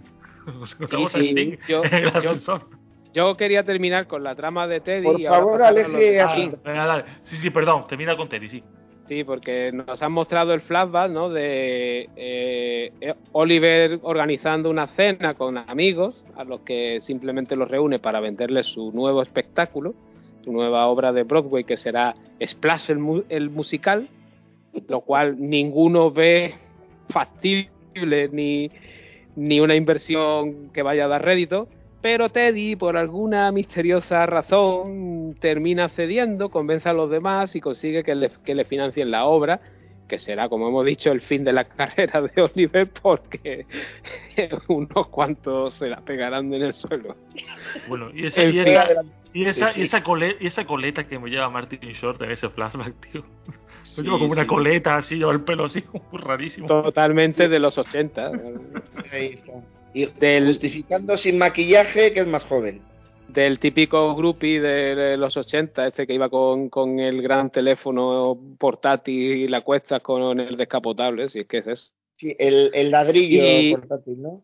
Exacto, exacto. Este flashback nos sirve para ver cómo Teddy, eh, necesitando dinero para pagar su piso y para poner en marcha el podcast, acude eh, Oliver acude a Teddy, que es, que es vecino del, del edificio, y pues, como siempre hace, intenta embaucarlo contándole que este es un podcast, que tal, que, que, que, si lo quiere patrocinar con una de sus empresas. Sorprendentemente, Teddy accede y le, y le suelta de golpe y porrazo 35 mil dólares. Ya veremos luego por qué Teddy suelta con tanta facilidad el dinero. Pero bueno. Sí, pero la gracia tiene que primero le dice que no, porque está hasta los mismísimos de él. Y al de un rato vuelve Oliver con, una, con un par de copas de champán y una botella de champán del más caro. No tiene un duro, pero siempre consigue lo más caro el, el muchacho. Y le gatusa diciendo que recordar los viejos tiempos y tal. Y dice, bueno, venga, eh, ¿cuánto era? Va a firmar el cheque y dice 32.000 y dice, no, ahora son 35.000, ha subido. Sí, pero yo creo, es que no me quiero adelantar a la trama de Teddy hasta que no lleguemos al 7, que es donde se revela todo, ¿vale? Pero yo creo que Teddy realmente, mmm, él de primera aceptaría, porque está frito por soltar la pasta para poder blanquear la pasta. También. Que es, sí. lo, que, real, que es lo que realmente hace con Oliver, blanquear di dinero. Ya veremos el por qué luego. Eh, pero bueno, ahora pasamos a lo que, como bien dice Guillermo, es uno de los puntazos del episodio y de la serie, que es la presencia de Sting. Del gran Sting Cuéntalo tú, eh, Guille. Bueno, eh, creo, creo, que es Oliver el que, hablo de memoria, ¿vale? El que se encuentra a Sting en el ascensor. Bueno, que, que, de hecho no se lo espera nadie, porque Sting no, hasta ahora no había aparecido, ni en las reuniones de vecinos, ni nada. Sabía sus cosas, eh, haciendo cosas stingeras, no sé. Y, y creo que creo que no sé de qué está hablando. Bueno, él está diciendo algo sobre sobre Tim. Él piensa que no sé por qué él piensa que Tim Steam puede ser un sospechoso no. porque conocía a Tim. ¿No? O algo no, así, ¿cómo era? No, es que eh, Oliver va, eh, Tim va fue gestor de Steam, del dinero de Steam. Y le hizo sí, pero, pero, pero, pero, ¿cómo sabe Oliver eso? ¿Cómo se, Porque, cómo... te explico, Oliver se monta en el ascensor con Sting y Oliver va con su perro, con Winnie, el bulldog, ¿vale? Eso es. Y, y a Sting el perro no le hace ni puñetera gracia. Y, ah, vale, y le va empujando con la pierna, le va mirando vale, a Oliver vale, sí. con cara de quítame a tu puñetero perro de encima, ¿vale? digamos, hasta que horas más tarde, o no sé Aparece el perro muerto. Aparece el perro envenenado, no muerto, Era por el el perro, perro. no, no llega a morir. Lo, No, porque llama que- al hijo, llama al hijo y ahí descubrimos Ah. que es veterinario. Correcto. correcto. Claro, en, Sí, sí, en era por este perro, momento, ¿verdad? como, como la gata de Hogwarts también fue envenenada, entonces, y Sting es claramente el que odia a su perro, aquí es donde Oliver empieza a sospechar de Sting. Y ya descubrirán luego la nota de que Oliver era. Era esto, era. Ay. De que Sting era corredor de bolsa o, o, o- o- le gestionaba algo. Eso, gestor de inversiones, que yo estoy empeñado en meterlo a broker por narices, tío. Ya está. No es lo mismo. El gestor de inversiones es el que coge el dinero de los ricos que no saben qué hacer con ello y producirles más dinero, pero Tim lo que hizo es perderlo. Correcto, correcto, correcto. Y, con, y, bueno, el episodio termina, si no recuerdo mal, con Mabel encontrando una nota de Tim donde detalla que va a tener una reunión en una semana con alguien mm, del que solo conocemos las iniciales, que son GM. Ya Eso veremos más adelante esto a dónde nos lleva. Y Porque GM son mis iniciales. Ah, Las mías. Guillermo Mira, mira. Si, si es que se cierra el círculo, totalmente. Totalmente. Este, para los que no lo sepáis, es Guillermo Monedero. Exacto. Guillermo Ledero, sí mantendremos en el amoníaco tu verdadero apellido. En el economato, sí. Aparte, nadie se lo va a creer si lo dices, así que da igual. Sí, sí, sí, sí, sí, sí, sí. sí, sí. No, dejémoslo ahí, sigamos, sigamos. Capítulo 4, eh, la picadura. Aquí es donde vemos que Oliver empieza a sospechar de Sting y, claro, empieza a, a convencer a Charles Sidney porque no lo ves muy claro, la, la verdad. Es que, se ve, tío, se ve en esto Qué liante es el, pu- el puto este, tío. El, ay, el Oliver Oliver, es- que, que lo más liante Oliver que hay, tío. Es un liante, sí, señor. Es capaz de, de convencer a cualquiera que la Tierra es plana, vaya. Esto es eh, un, un detalle, eh, al estar Nathan Lane también en la serie, eh, a la película y al musical, eh, bueno, película hay dos, la del 73 con Cero Mostel y Jim Wilder y el remake eran Nathan Lane y Matthew Broderick, que son dos productores de Broadway eh, que son un tal desastre que intentan timar al seguro estrenando por un dineral inmenso una obra eh, que se va a ir a la bancarrota el primer día y el seguro les va a cubrir el dinero y ellos van a quedarse igual sin devolver el dinero a los inversores, pero quedándose ellos el dinero de, de la cubierta del seguro.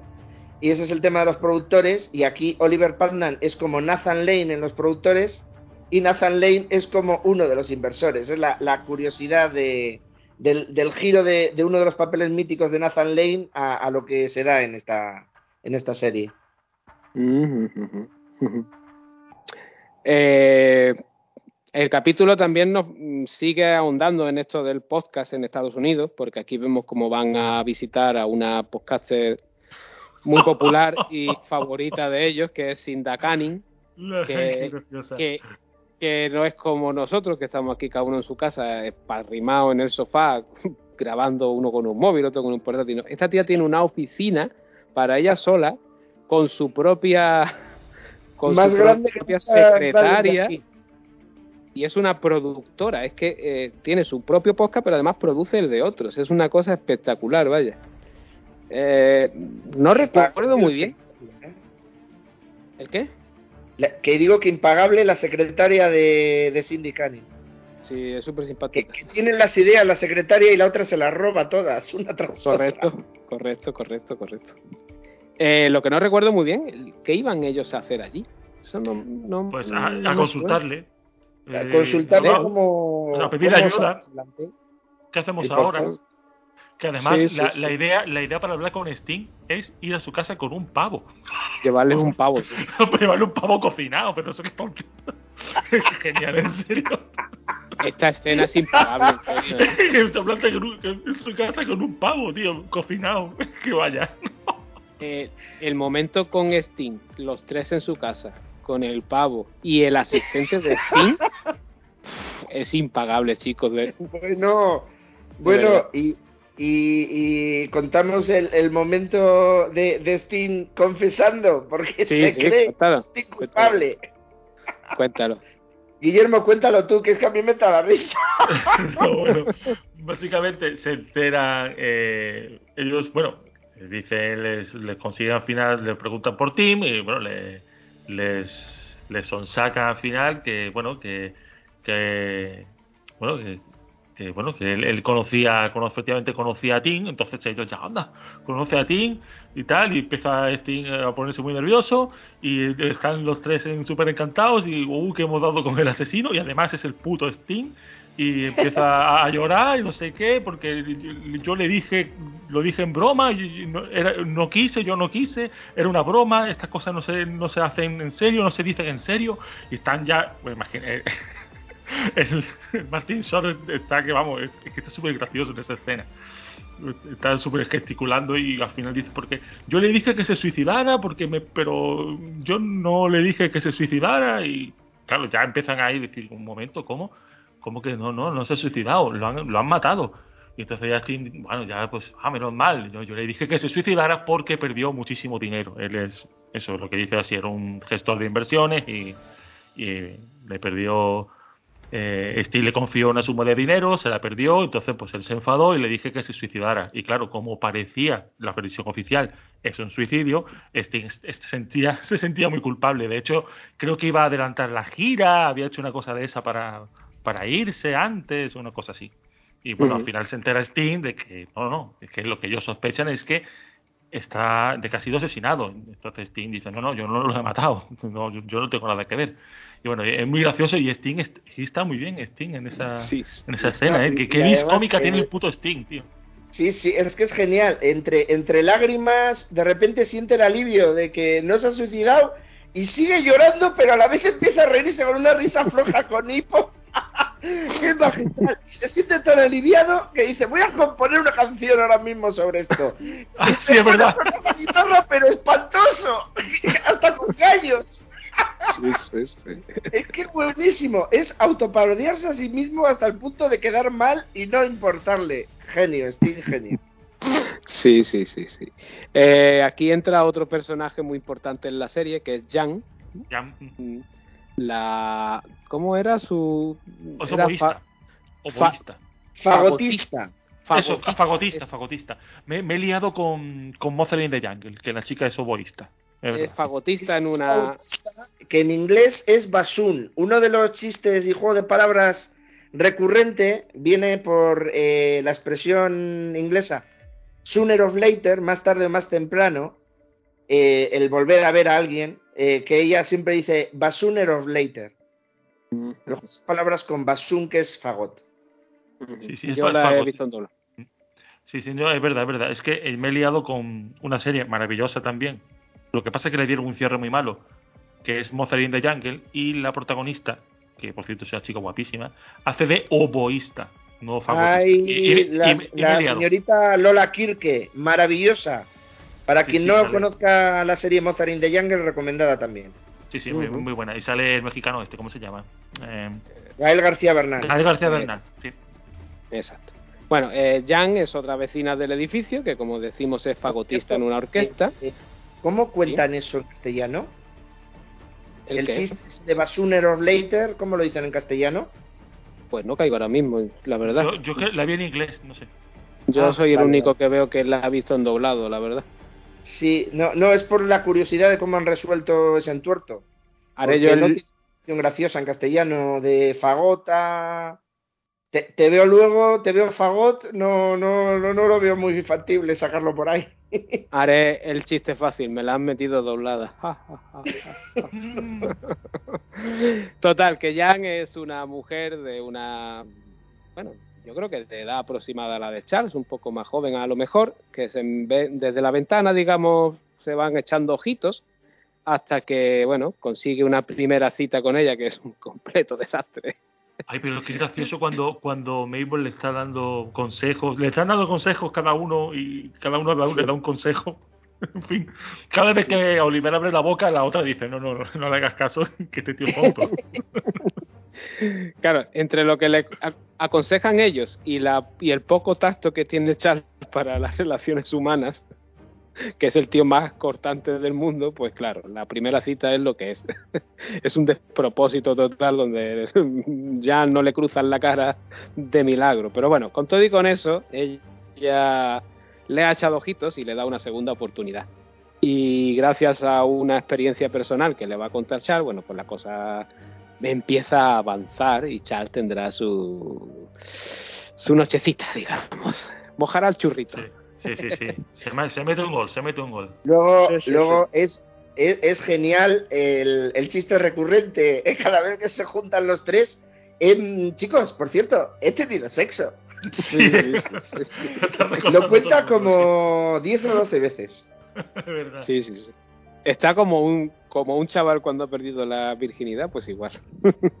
la verdad que sí. Eh, y siguiendo con la trama de la investigación, Mabel, eh, que había encontrado esta nota, esto le lleva a una conexión con las joyas que había encontrado en el apartamento y también algún que otro recuerdo de, de juventud con Tim, lo cual nos llevará luego al siguiente capítulo, donde eh, pasamos al quinto. Si no tenéis nada más que aportar del 4, si queréis pasamos al quinto. Sí, vamos al quinto. Vale. Esta, esta investigación en solitario de Mabel la lleva a desplazarse hacia una zona, pero en este desplazamiento veremos que la va siguiendo el chico con la sudadera de colores que vimos subir en el Arconia la noche que desalojaron el edificio cuando Tim apareció muerto. Mm, tras una persecución así tal y cual, descubriremos que no es otro que Oscar, el amigo de Mabel, que ha salido de la cárcel. Y es un capítulo que casi, casi más bien está dedicado, pues eso, a, reencontrarse ellos dos, ¿no? A despertar viejos laureles que había entre ambos, porque se ve que ya se gustaban, lo que pasa es que recordemos que Oscar estaba con Zoe y, terminarán dándose un piquín. Y eh, si no recuerdo mal, aquí es donde descubren el tema del chanchullo de las joyas por mm, Contín y demás.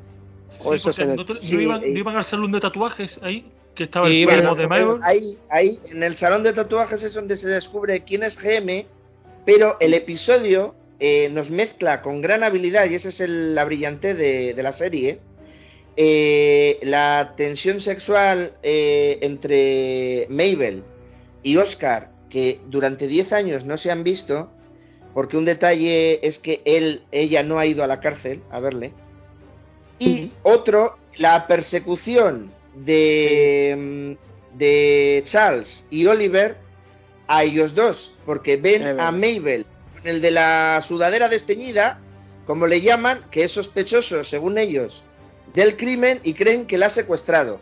Y no tienen otra ocurrencia que eh, decir eh, Oliver a Charles, tú vete siguiéndoles a pie, ellos van en coche, pero tú vete siguiéndoles a pie, que voy al parking a sacar el coche y ahora, ahora te, con el móvil me dices dónde estás y te recojo. Dice, pero no tienes un duro y tienes el, estás pagando el parking de la Arconia. Genial. Y viene con un coche de los años 70 a recogerle. Sí, un coche, cierto, que dice que aquí eh, creo que no lo hemos conducido nunca en invierno. y, el coche empieza a echar humo, lógico. Y aquí, y ahí es donde se encuentran a los mecánicos que eran también podcasters. Y los mecánicos les llevan a Bayport, que es el lugar donde está el salón de tatuajes, y a la vez es el, lugar donde se crió Mabel. Y por el salón de tatuajes aparece cierto personaje de la familia de Mabel. Un primo suyo. Correcto. Aquí Oscar admite que estuvo esa noche allí en el edificio pero él dice que no, que no asesinó a Tim, pero sí que cuando estaba fuera, porque venía a hablar con él, escuchó un disparo. Y acaba el edificio, el edificio, ¡ah! el capítulo. Quiere decir que es de los, de los, perdón, de los pocos capítulos que mm, tienen poca presencia en Arconia, ¿eh? Este capítulo es muy de, muy de exteriores y también hay que decir otra cosa que pese a que, vamos a decir, no sé, el 80%, 85% de la serie es el interior, porque está siempre en el edificio, mm, está muy bien hecho, no te cansa, no es, eh, no es, dice otra vez como que dices, mira esta gente cómo lo ha aprovechado y, han, y, utilizan siempre las mismas, la misma escenografía. No, no, porque pasas de, un, pasas de un apartamento a otro, los distingues muy bien, los distintos apartamentos, para que no se te hagan pesado, ni se te haga, no se te hace repetitivo. Eh, en ese aspecto, vamos, un diezazo, ¿eh? Y sacan, sacan del edificio en este episodio a exteriores. Ves Nueva York, sitúas geográficamente eh, cómo realizan los desplazamientos cuando se mueven, eh, ves las zonas exteriores de, Manhattan, por ejemplo, se ve Long Island, que tiene una mala fama tremenda entre los neoyorquinos, y por eso dice el personaje de Charles, eh, creo que no iba a Long Island desde los años 70 y no tengo buenos recuerdos. Esos comentarios y acaban en Bayport. Que Bayport, a nivel España, imaginaros para la gente de Madrid, por ejemplo, eh, poner un Talavera de la Reina. Para ubicar eh, en formato de, pueblo-ciudad y en formato de gran capital, lo que significa. Pues acaban en, en Bayport. Y allí tiene lugar la revelación en el salón de tatuajes y eh, Mabel se reencuentra, pues, ¿era su tía o era su madre? La madre. La madre, la madre, la madre. La madre, ¿verdad? Vale. Y además le revelan, le revelan que, que Tim eh, había quedado con alguien llamado Ángel, que era quien le estaba dando las joyas, ¿no? Eso es, el, que le iba a colocar las joyas, sí. Yo debo decir que para mí es el capítulo un poco más aburrido porque toda la trama de, de recordar viejos laureles entre Oscar y Mabel es la que me gusta menos, pero claro, esa alternancia de la persecución que, tienen Charles y Oliver es lo que lo hace tan divertido, sí, sí. Eh, bueno, capítulo 6, si queréis, chicos. Sí, sí, adelante. Sí, los, hemos, hemos, mezclado un poquito de todas maneras, pero sí. Creo, ¿no? Puede ser, puede ser, porque eh, eh, hay detalles que hemos sacado del 6 al 5 y del, del 6 al 4 pero lo, importante, lo importante es ir eh, más o menos la historia. Nos paramos en el 7, eso sí. Nos paramos bien parados, ¿eh? No, porque es que el 5 y el 6 van medio ligados, porque continúan, ¿no? Eh, después de salir de la tienda de tatuajes, eh, Mabel, al encontrarse con su madre, se va con Oscar a su casa, allí comen y demás. Aquí es donde se van a besar. La madre le, digamos, tiene una conversación con ella y es donde ella admite que, bueno, que prácticamente ha estado toda la vida enamorada de Oscar y por otro lado vamos viendo cómo la detective Williams, aquella que vimos en el primer capítulo, que echó a estos tres del edificio y, y que daba por cerrado el caso como un suicidio, empieza a escuchar el podcast de ellos, ¿no? Y... Sí, porque lo escucha la mujer, lo escucha la mujer de ella. Sí, la, mujer de ella, que está que está pintando, ¿no? Para un van a pues está, embarazada, está, embarazada, y está pintando la, habitación. Uh y digamos que empieza un poco a... Y ves, que la policía es un poco pachorras, que va al trabajo a que pasen las ocho horas y a volver a casa a tumbarse. Porque eh, ni resuelve los casos ni se preocupa de que las pruebas lleguen a la oficina de, toxicología, que el móvil del muerto eh, llegue a registro de datos, eh, una chapuza de caso. Sí, escuchando el podcast de ellos se da cuenta de que lo ha cerrado demasiado pronto. Y que es posible que se haya precipitado. Se involucra. Se mm. involucra. Supongo que esto es mm, también porque no sé si es una crítica a la policía o quiere decir que tienen un volumen de trabajo tan grande que dicen, bueno, parece un suicidio, no, vale, venga, ya está, no, no me involucro más. Parece un suicidio, tiene la pistola en la mano, venga, que sí fuera. y, eso, luego la cadena de custodia, que los, informes y desaparecen, pero como, bueno, ya, no me preocupa, esto es un suicidio y fuera. Y este tipo de cosas, pues eh, supongo que, que, es lo que se está intentando denunciar, ¿no? Como esa, carga de trabajo. porque luego, luego se involucra. Luego, pero luego se involucra mucho, ¿eh? Luego ya se, implica bastante, ¿eh? Pero si recuerdas al, tío que tiene en la, en la, comisaría al lado, que está, está bebiendo eh, lo que parece ser un café, pero en realidad es eh, bourbon, porque se asoma la botella de bourbon por el cajón que tiene semiabierto y le dice, ¿qué? ¿Cómo va la cosa? Pues estoy muy preocupada con los casos y tal. Y dice, ah, me parece muy bien todo. Y se le da la vuelta y sigue bebiendo. O sea, ahí te preguntan eh, todos por, por quedar bien, pero nadie hace nada. Eh, me refería a que la, policía de Nueva York no creo que esté muy contenta con la serie, por cómo la, cómo la pintan. ¿eh? Bueno, lo más importante de que esta detective, digamos, se replantee su rápida solución del caso es que eh, anónimamente le hace llegar el teléfono de Tim a Mabel. Y aquí le da una llave para la investigación. Digamos que quiere que ellos continúen con el caso y si ve que la cosa avanza, como, como les está siguiendo por el podcast, ya retomará ella el caso para, digamos, corregir su error. Eh, hay un momento también muy gracioso con el cameo de Jimmy Fallon y es que eh, en su programa, en, este late night que él tiene, se habla del podcast de, nuestros tres amigos. Y claro, esto lo ve Teddy, que hoy, me han mencionado, han mencionado a mi empresa, tal y cual, y, los llama a ellos. Sí, cierto, pero él le da igual, él ha oído su nombre en antena. Sí, sí, sí, sí, porque está poniendo al podcast de, cutre, de mal editado, de no sé qué, no sé cuánto. Pero claro, Teddy Amateur, simple, y le llama y le dice, bueno, os di 35.000, ahora os voy a dar 50.000 porque estoy muy contento y tal. Y el cheque que les da es la pista definitoria porque el cheque está a nombre de una cuenta llamada Ángel, que es la persona con la que, con la persona con la que Tim estaba tratando por las joyas. Y esto nos llevará al magnífico capítulo 7 si no tenéis algo más que aportar a este capítulo 6. solo una cosa. Eh, sí, sí, adelante. no, solamente eh, que en este capítulo, cuando es cuando sale Tina Fey en la tele y van, se, burlan del podcast, que mira los, los flipados estos y tal, y a partir de ahí el podcast despega de verdad y luego vamos a ver que ellos tienen seguidores y tal, y joder, te está diciendo, oye, que no existe la mala publicidad es lo que te está diciendo. No, y el, y el gag eh, que está viendo Teddy con Oliver en casa de, Teddy, el programa de Jimmy Fallon, y de repente les nombran, pero los ponen a parir. Y, la cara de, Oliver pasa de, estupor a, a, cada vez más blanca, más blanca, de decir, nos va a quitar el dinero, nos hunde. Y de repente suelta a Teddy. Eh, mis primos en Grecia, probablemente que ven todos los programas Jimmy Fallon, ahora mismo están muriéndose de envidia. Y el otro dice, pero si lo están poniendo a caer de un burro, ¿estás contento?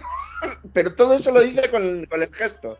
Brillante. Y el otro tan contento, tan contento, que le da igual lo de la mala publicidad, exacto. Pero es que él no ha oído que es mala publicidad. Él ha oído su nombre en antena y ya está, es que se le ven los ojos como le brillan dando palmas con las orejas. O sea, él no ha oído más. Ya le han nombrado, ya voy a dar dinero. ¡Hala, venga! ¡Qué grande! Y el otro que estaba diciendo, uy, madre, que se nos cae abajo esto con todo el equipo. No, eh, eh, os voy a dar todavía más. Venga, alegría. sí, es aquello de que hablen bien o mal, pero que hablen de uno, ¿no? Exacto, exacto. Decía eh, Oscar Wilde que lo importante es que hablen de uno aunque sea mal.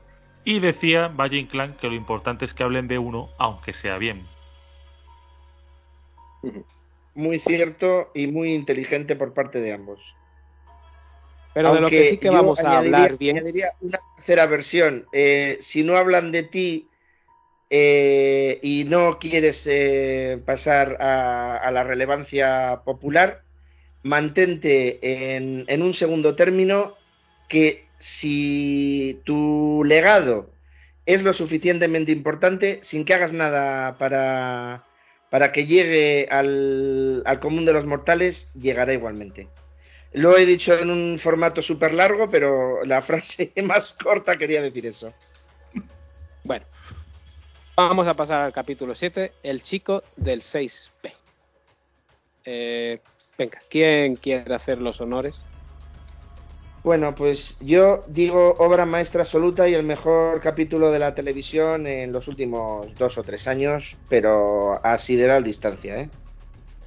La Eh, originalidad y planteamiento eh, a nivel de producción me parece brillante y no era fácil de hacer este capítulo, ¿eh? Va. Desvelado en el capítulo anterior que Teddy tiene algún tipo de relación con Tim en el tema de las joyas, por lo tanto pasa a ser el primer sospechoso de haber matado a Tim. Aquí vamos a conocer su historia y su historia es que tiene un hijo llamado Teo que es sordomudo. El arranque del capítulo nos muestra en completo silencio absoluto como un Teddy algo más joven y un Teo infantil están en el salón.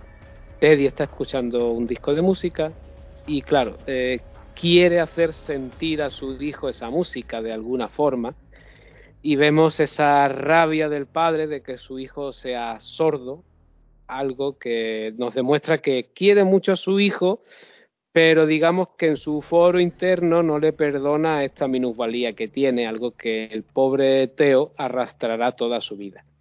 El capítulo se nos va narrando de dos, desde dos puntos de vista. Uno que es el de Teo, donde durante todo el capítulo que vemos en su visión no vamos a escuchar completamente nada. Es un capítulo sordo de cualquier tipo de sonido, ya que nos pone en su visión. Pero cuando se nos cuenta algo del resto de personajes no estando Teo, escucharemos ruido, pero jamás escucharemos hablar hasta el final del capítulo. Se las ingenia este episodio para siempre que algún personaje va a hablar suceda algo que evite que mencione esa palabra que va a nombrar. Eh, ¿Qué nos cuenta el capítulo? Bueno, el capítulo nos cuenta cómo el trío se ya sospechando de Teddy se mete en su casa, encuentran un encuentran una suerte de no de bueno el trío se mete en los tres recuerdo no No, se mete en Mabel y Oliver. y Oliver una- sí porque Charles está de cita con Jan correcto es verdad es verdad se y- meten y ellos tienes dos Que, tienes que señalar eh, Sí. que a, a- a falta de, de algo que ponerse para evitar dejar huellas, se pone unos guantes de cocina, Mabel. sí sí, sí. Vamos esos guantes amarillos De esos guantes Total, amarillos encuentran- y verdes, Sí, sí. pues esos. en casa de Teddy Eh, encuentran Añadi- Añadiré que son famosos estos guantes porque se caen con extrema facilidad. Sí, Y eso es importante para la trama. Correctísimo, correctísimo. Eh, encuentran una habitación secreta donde hay unas urnas funerarias, pero cantidad de ellas. Algo que, claro, les, les lleva a sospechar algo raro. De- eh, como dice Asier, al llevar ella estos guantes grandes de goma de, de fregar, pues se dejan uno allí. Teo, de, Teo a su vez, digamos que está espiándolos a ellos y descubre eh, este tablero donde tienen todos los sospechosos y todo ahora apunta a su padre. Entonces, digamos que aquí empieza a perseguirlos a ellos mientras ellos están descubriendo la verdad de Teddy y Teo, que no es otra que llegar a una funeraria donde Teddy tiene cierta inversión y que lo que se dedica es a quitar las joyas a los muertos, guardarlas en estas urnas para que luego Teddy las coloque, que era el trabajo que hacía Tim para él, ¿no? Entiendo. Y el dinero Eso. que obtiene de ahí lo va blanqueando como puede, entre otras cosas, financiando las locuras de Oliver, Podcast. por ejemplo. El podcast de ahora o las obras an- anteriores de Oliver, por muy ruinosas que pudieran ser. El capítulo más o menos terminará siendo sorprendidos Oliver y Mabel en la funeraria por Teo, eh, el cual los secuestrará en una furgoneta, los llevará ante su padre, el padre les dirá que ahora que saben esto tienen que dar por cerrado el podcast, que cerrarán con un capítulo donde darán a otro sospechoso que no sea él y que se termina aquí su investigación si no quieren terminar. No, dice, dice que eh, eh, aclararán en el último episodio que estaban en un error y que había sido un suicidio. Vale, verdad, verdad, verdad, cierto, cierto, cierto. Si no, Y si no, tendrán un final precipitado ellos mismos. Sí, porque Ah, ya saben lo que les pasó al señor Kono. correcto. Esa amenaza Eh, que hizo. intercalándose con la actualidad, con el momento actual, se nos va contando mediante flashback que Teo eh, tuvo una medio relación de amistad con Zoe, la amiga de, de Mabel. Digamos que Zoe era simpática con él, simplemente le hacía ojitos, pero yo creo que Zoe realmente no quería nada con él. Él, bueno, pues evidentemente, mm, entre su minusvalía, eh, la presión que le daba su propio padre, pues es un- era un chico bastante retraído y digamos que se cuela por Zoe. Le regala una de las joyas que su padre escondía y en la noche de fin de año aquella en la que Zoe morirá, vemos que mm, casi sin querer es Teo quien la termina empujando desde la azotea y matando a Zoe. Y es sí, un no- sin querer queriendo, porque Zoe es muy, muy, muy cruel. Eh, a ver, Zoe la, la vamos a pintar eh, tal como te la describen en la serie. Eh, en este episodio no hay sonidos, o sea, todo lo está contado a través de la imagen. Sobre todo las partes que tienen a, a Teo como protagonista.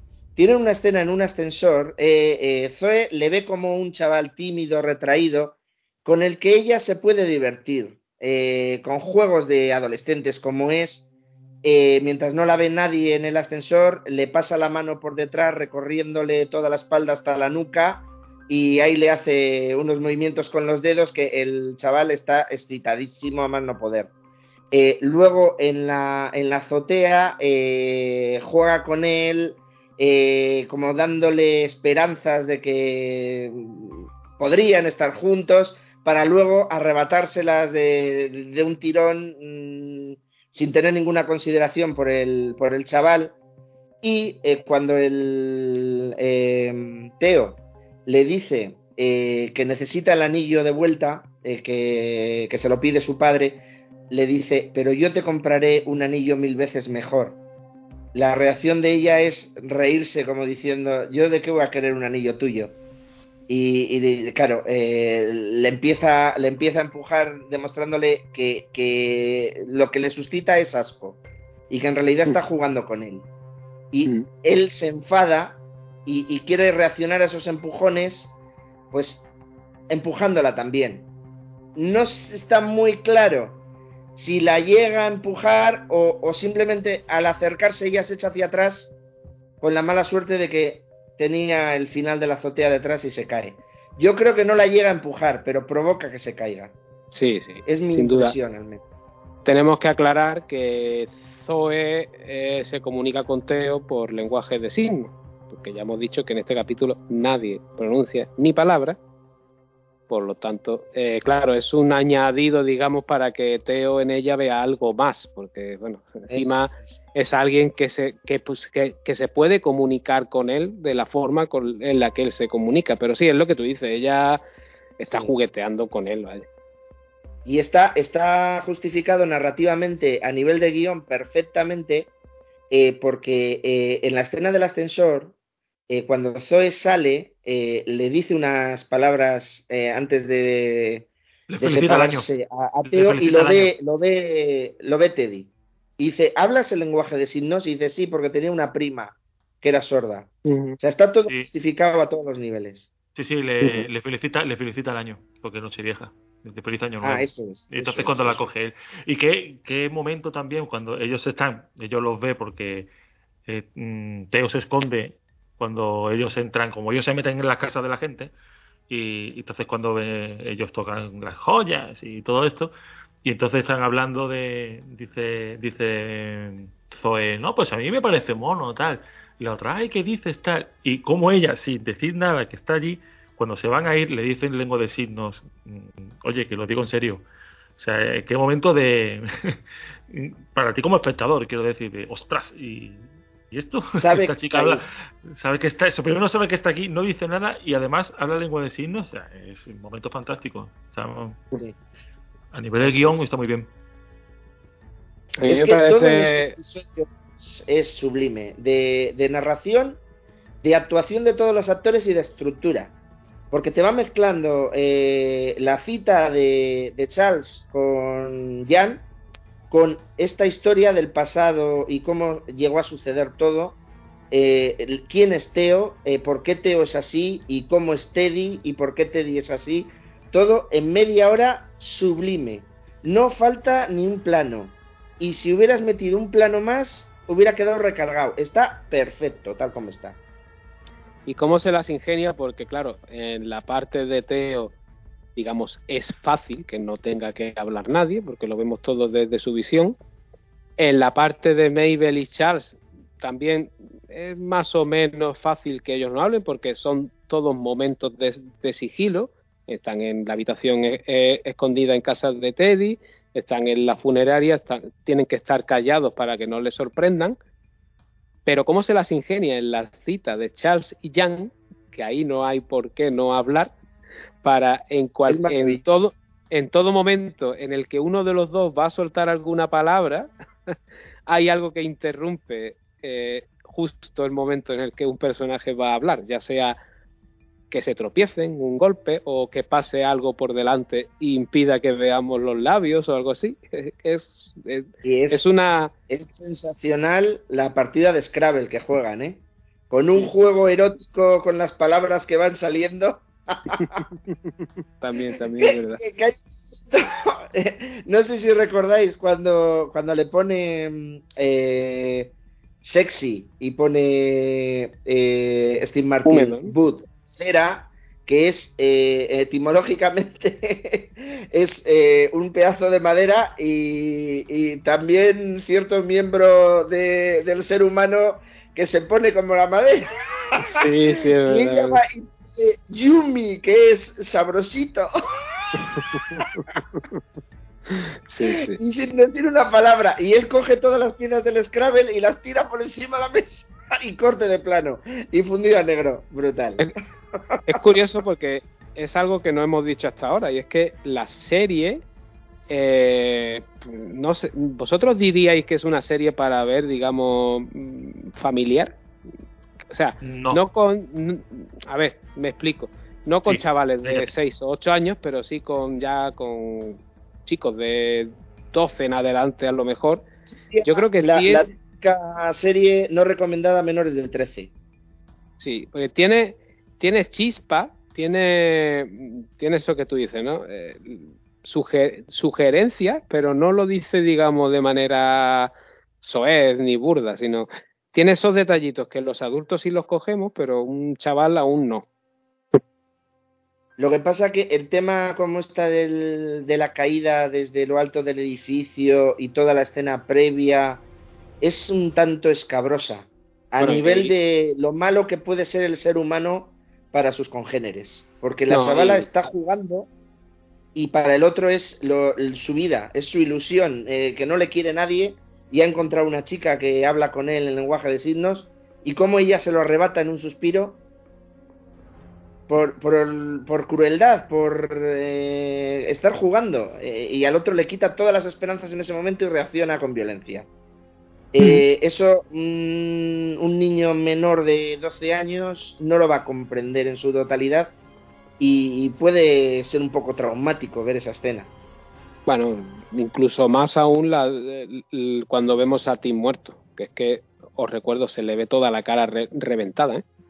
Sí, también, Se ve el, el, impacto de la, de la bala como ha entrado y bueno, eh, también estamos en la parte con spoilers. Creo que recomendar a estas alturas si es una serie familiar o no, también llegamos tarde, ¿no? Sí, pero bueno. Eso, eso es verdad. Pero, es verdad que eh, yo, yo qué sé, yo vi, lo he dicho otras veces, creo. Yo, la primera película que entró en VHS en mi casa fue Robocop y yo tenía 8 años. Eh, en fin, tampoco tengo hijos, entonces no, no quiero enmendarle la plana a nadie, yo qué sé. Te lo digo por, por experiencia que tu perspectiva cambia. Yo, yo como tú fui un niño de los 80 que veíamos todo de todo y, y sin, yo creo que sin corte. Eh, te recuerdo, teníamos los dos rombos y mi padre se los pasaba por el arco. si yo estaba en el sofá y él tenía que poner una peli de lo que, de lo que fuera, niño, si quieres la ves y no te va a tu cuarto.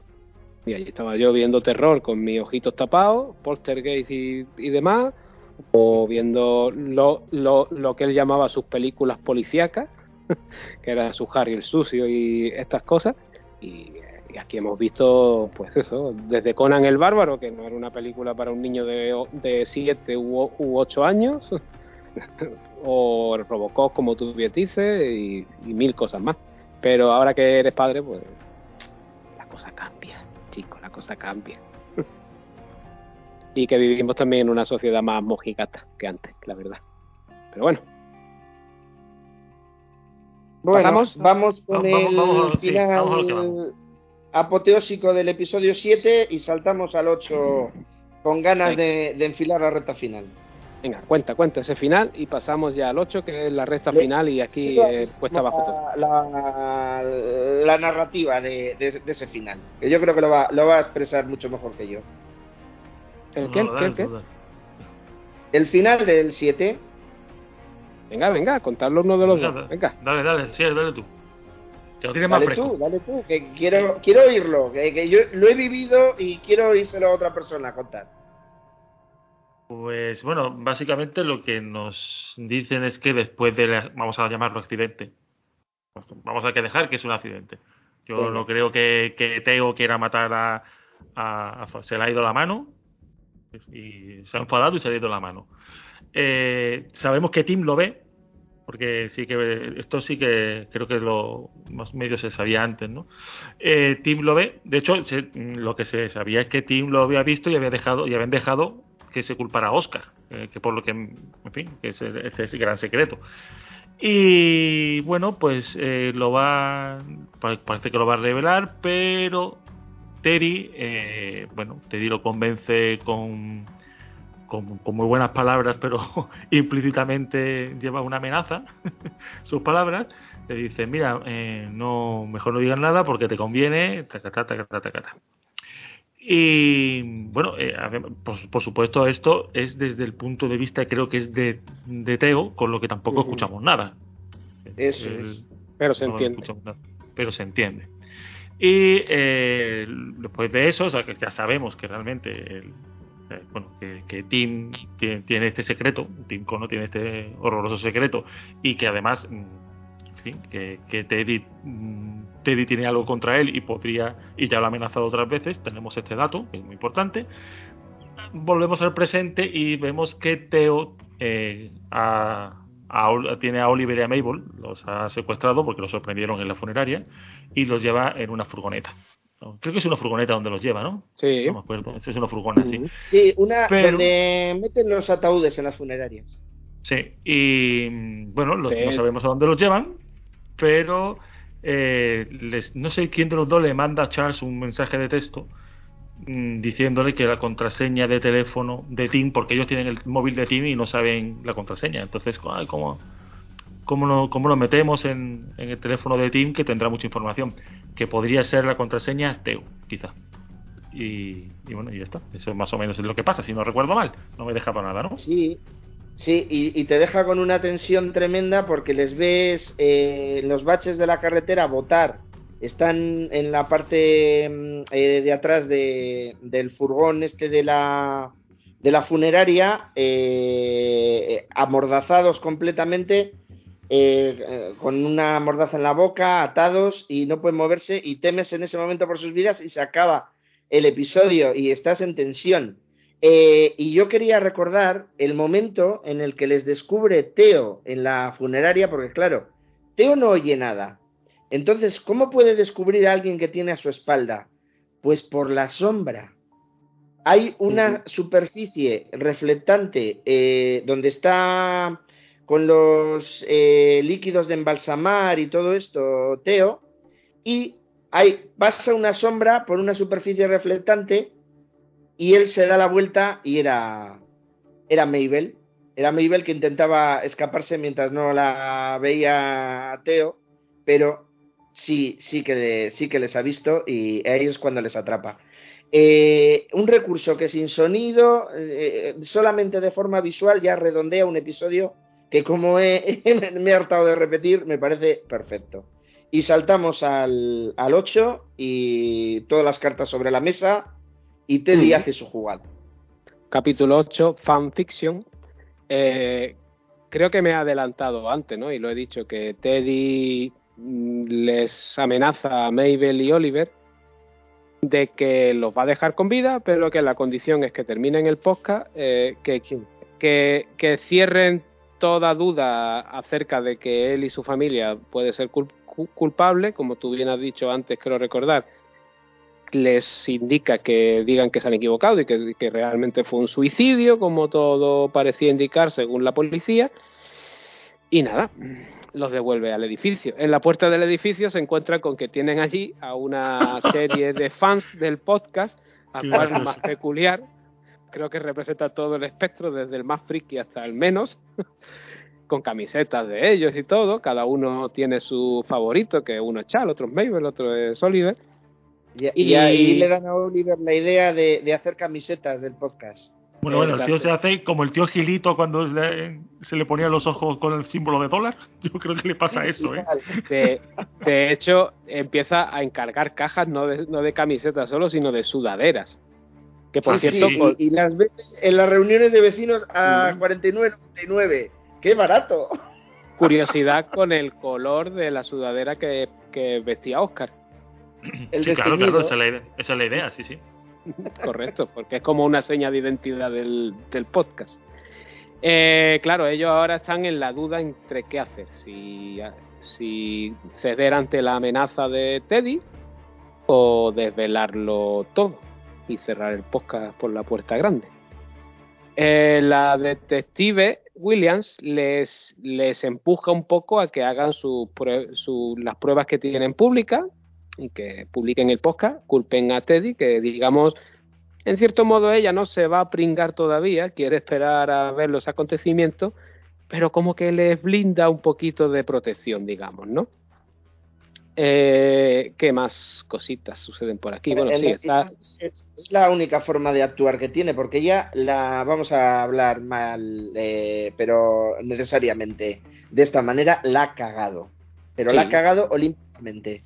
Entonces, la única forma de hacer avanzar el caso es que estos tarugos, como él, ella los considera, tarugos, eh, pues acusen en el podcast a, a Teddy eh, y al hijo y puedan acudir eh, con las pruebas eh, que van a mostrar en el programa a detenerlos eh, para, para hacer un caso, un caso que ella se ha encargado de, de no, de no hacer factible, porque ya es Sí. tarde, ya se ha cerrado, o sea que lo, lo tiene que abrir un hecho externo, un hecho De nuevo, hecho- y ese hecho nuevo es el podcast.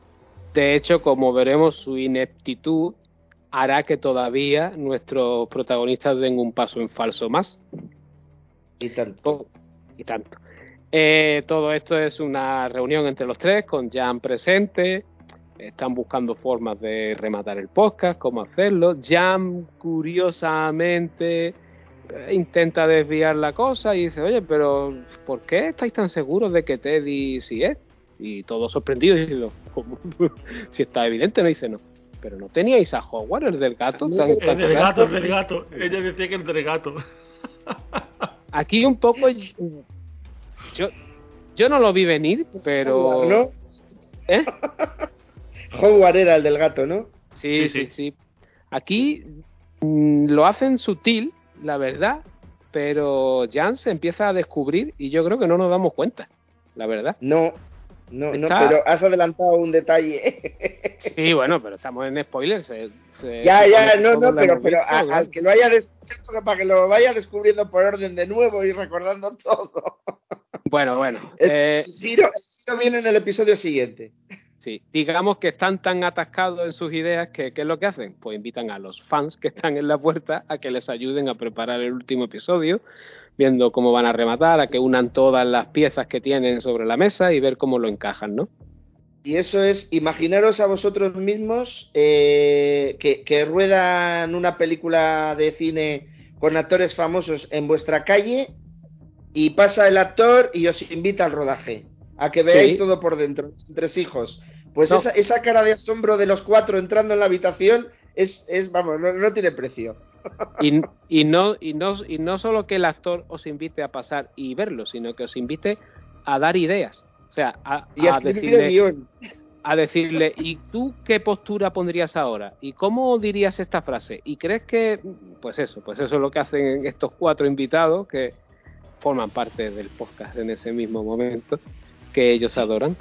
Ostras, y una cosa que nos hemos saltado, que es un recurso que es súper gracioso, y a mí me, hizo, me gustó mucho, que cada vez que Oliver tiene una teoría, como que de repente cambia la escena, tacatá, y aparece como en un teatro y como si fuese en un casting, empieza a decir, a hablar con todo, cada uno de los personajes, de los sospechosos. Ah, sí, sí, sí, es eh, como en A Chorus Line.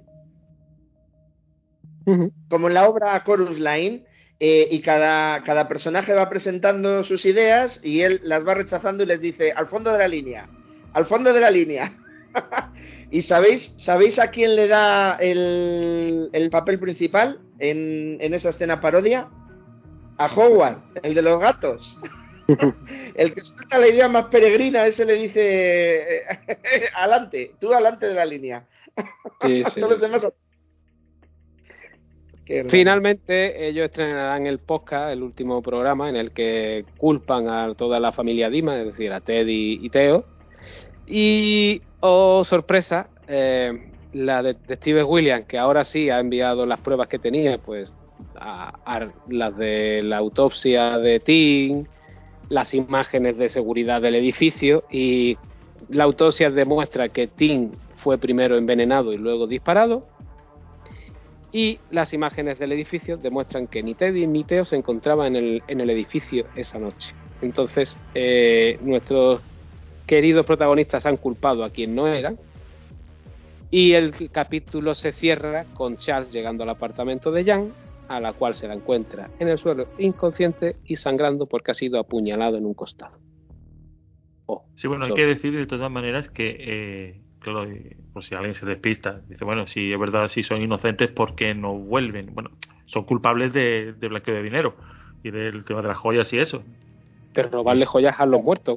por eso por eso sí los pueden encarcelar, no por el asesinato, pero sí lo pueden acusar de todo lo demás. Por eso no vuelven.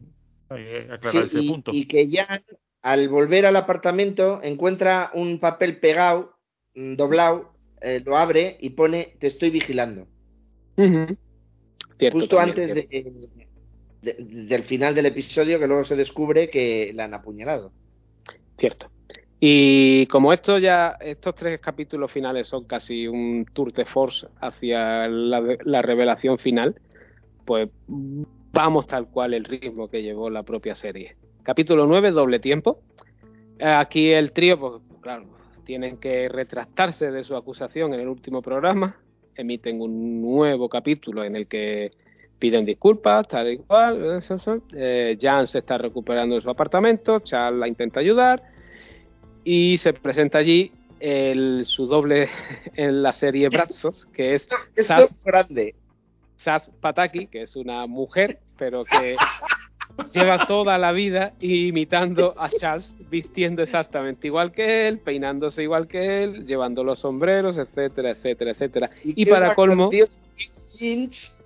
Eh, que, que la han maquillado y arreglado de forma que parece una versión idéntica a Steve Martin, a Charles, pero o sea, medio metro más alta. o sea, el contraste es brillante. Cada vez que alguien entra en el apartamento, ve a. ¿Cómo era? Chas.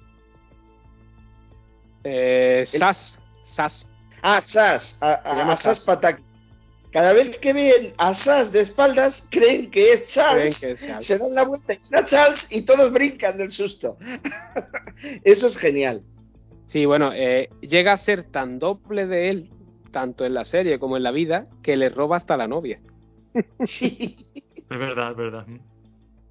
Ah, sí, tal cual. Eh, y tiene el por lo demás. Le, quitó la novia, sí.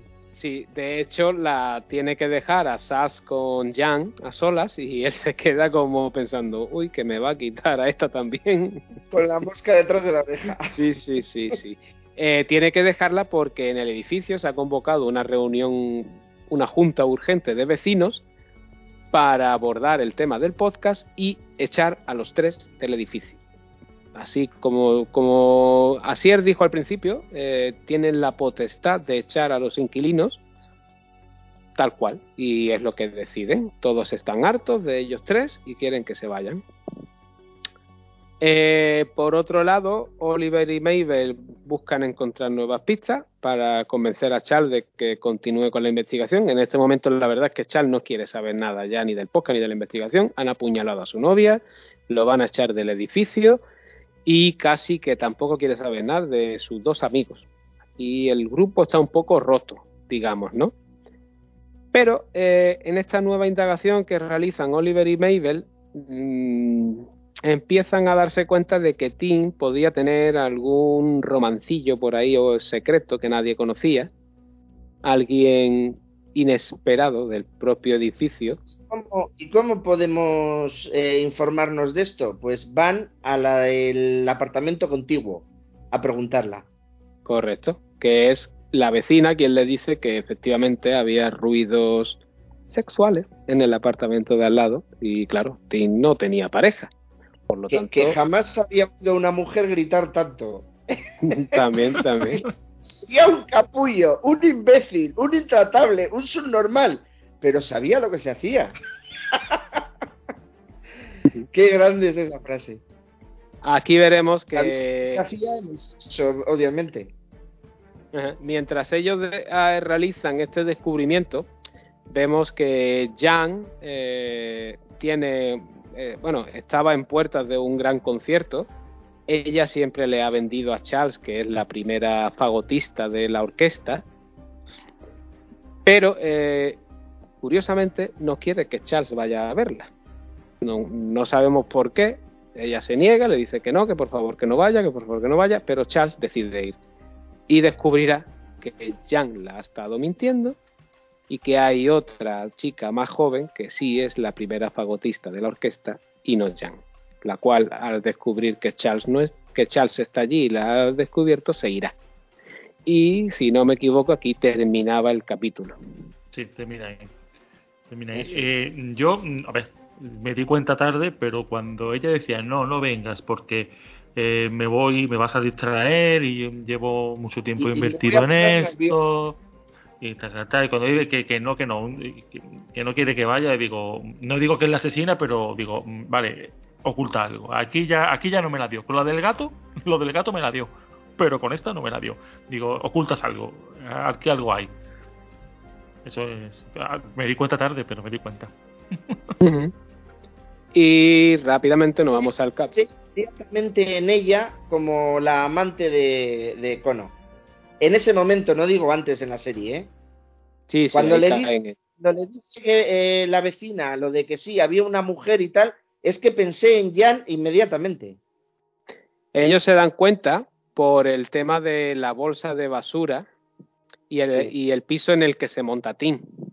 Claro. Claro, es que Mm. eh, no hemos dicho que las bolsas de basura tienen eh, las correas, Las asas, sí. las asas, eh, eh, de las que estiras para, por el propio peso que se cierra la bolsa, cada piso tiene un color.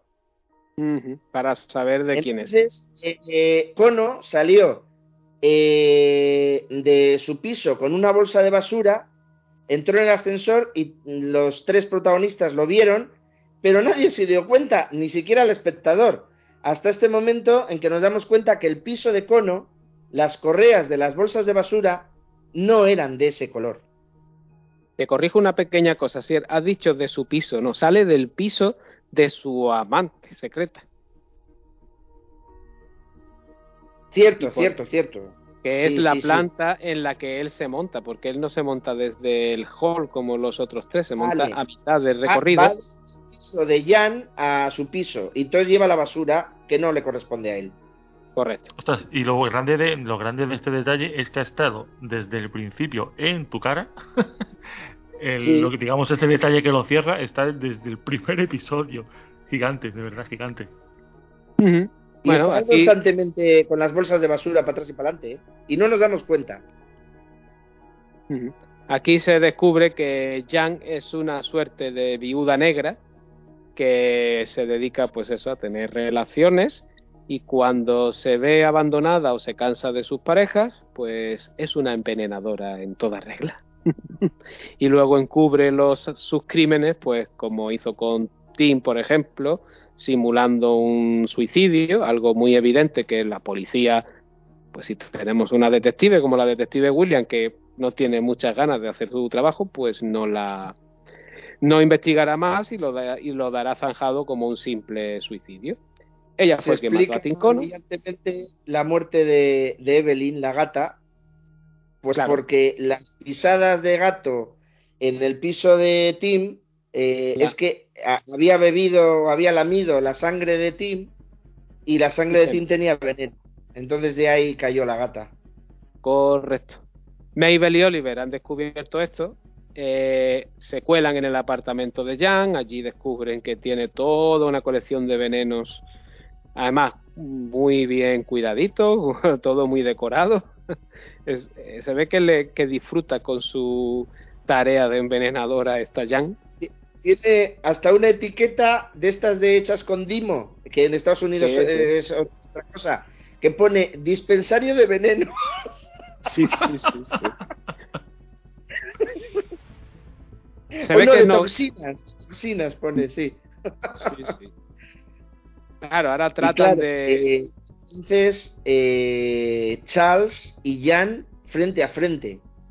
Eh, Charles se lo huele y Jan se huele que él se lo huele. Y a ver quién es más inteligente de los dos. Claro, ella a Tim lo envenenó con una copa en su casa, lo invitó, digamos, a una última copa, eh, Charles intuye que lo va a envenenar con la copa, por lo que no bebe de este vaso que le ha servido ella. Pero hay un detalle que no hemos comentado hasta ahora y que es fundamental en este momento. En el momento que ve una cosa que le pone muy muy nervioso, le sangra la nariz a Charles. Ah, sí, sí, claro. Y esto es vital en, el último capítulo, claro. Claro, porque eh, Jan le pone un pañuelo con hielo para que se pare la hemorragia y ahora viene, viene el tema. Eh, adelante, Salva, cuéntanoslo. Sí, que no lo ha envenenado mediante el vaso, sino mediante el pañuelo. Y nuestro querido Charles está a las puertas de la muerte. Ahí estamos. Está a las puertas de la muerte, tiene apenas minutos de vida de hecho, es un veneno que le va paralizando poco a poco. Jan lo deja allí pues, pensando que ha ganado y que caerá, pero bueno, Charles a su manera y como puede, como dijimos al principio, se va arrastrando por todo el edificio en, en una actuación soberbia de, Steve Martin, todo físico y, y corporal, haciendo lo imposible por entrar y salir del ascensor eh, Grandioso la, entrada en, el ascensor que se le va cerrando constantemente en la entrepierna y él no puede meter la segunda pierna dentro y le vuelve a pegar. Sí, sí. ¿y cómo, y cómo ve, cómo se cruza con los vecinos y los vecinos como que dicen, tonto rock este? Ya, ya, está bebiendo este hombre. Ya está bebiendo, no sé qué.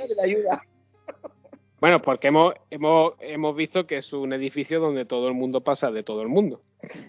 Vaya. Entonces, claro, ver a un tío allí tieso como una vela, y pues está colocado, paso de él y ya está.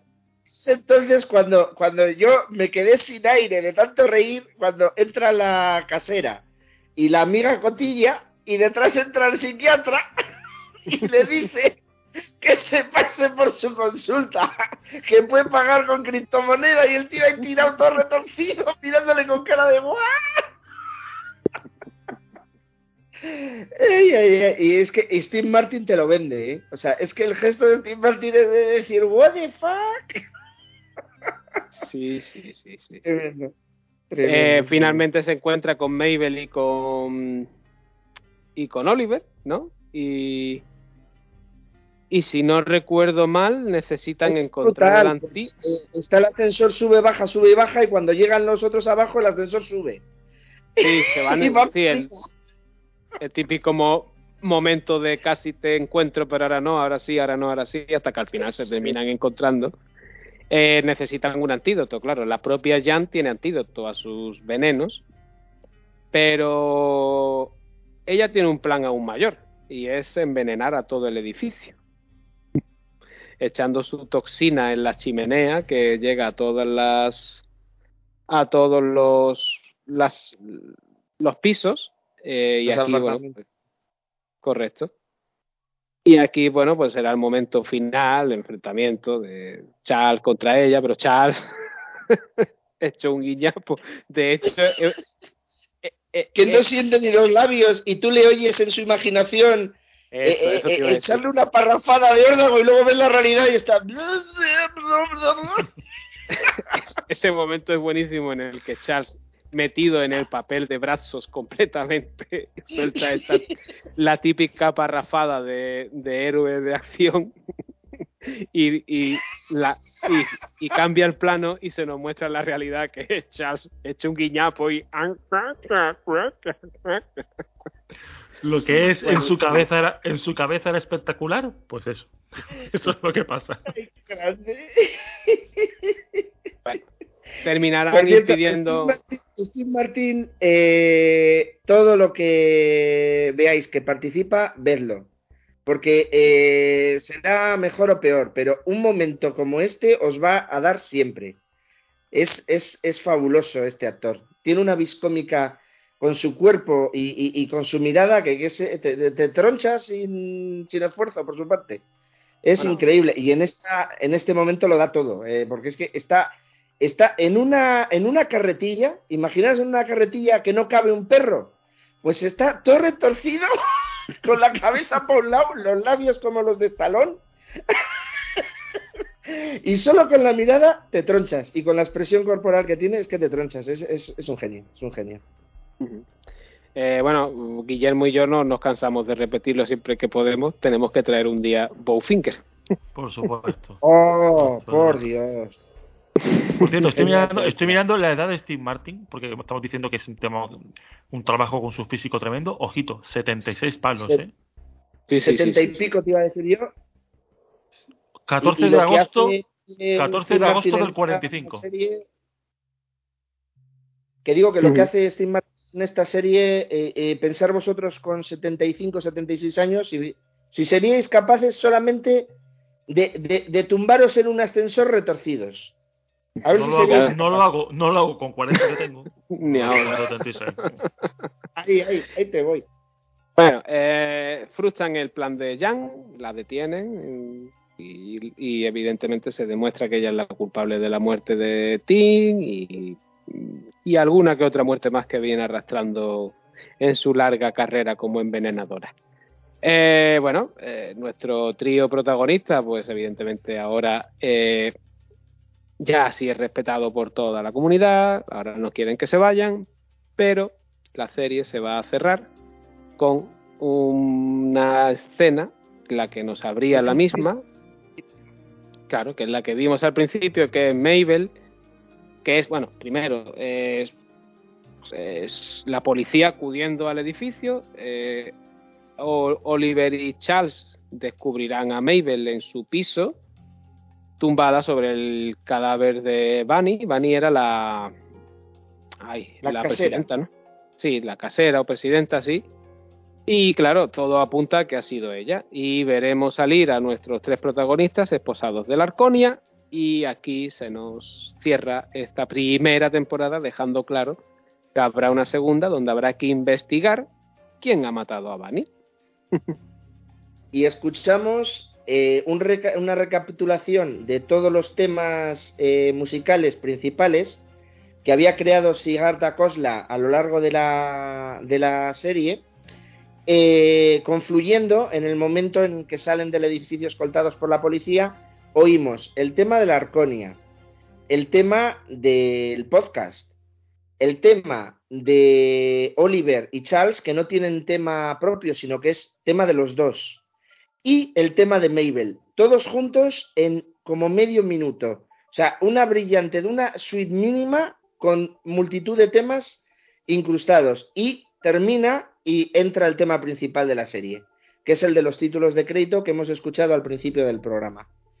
Y claro, eh, la serie termina, los títulos de crédito entran y se hace una variación del tema que hemos escuchado en todos los títulos de crédito a lo largo de los ocho episodios, pero con una coda final que cierra perfectamente el círculo de la partitura. O sea, esa coda no la vamos a encontrar hasta el final de los créditos del episodio 8, que queda eh, la resolución de, de la composición musical, pero a la vez queda abierta para una segunda temporada en la que todos estos temas se expandan.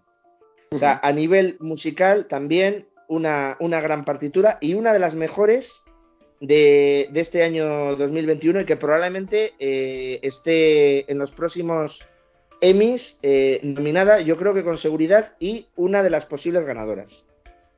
Me aventuro a, a- a anunciarla como posible ganadora el año que viene en los Emmys.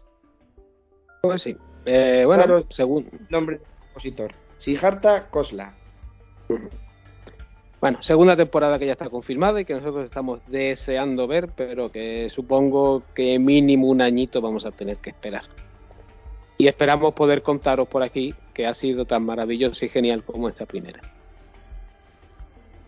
Chicos, Ah, si os parece bien, yo creo que Perfecto. Hemos dado un repaso exhaustivo. Eh, perdonadnos si nos hemos repetido a la hora de aportar ideas.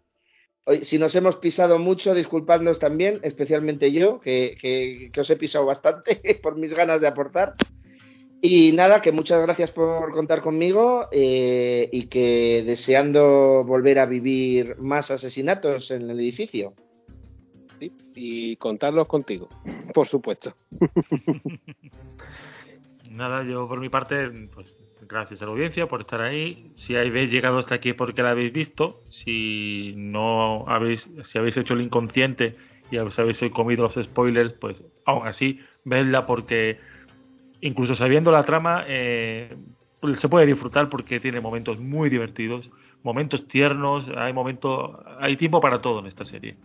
Y, está dirigida, hay varios directores, hay más de un director, pero vamos, eh, en todo en todo caso siempre con una dirección exquisita. Yo a ese querido oyente que puede haber llegado hasta aquí sin haber visto la serie, le entiendo, porque yo he sido o soy como tú.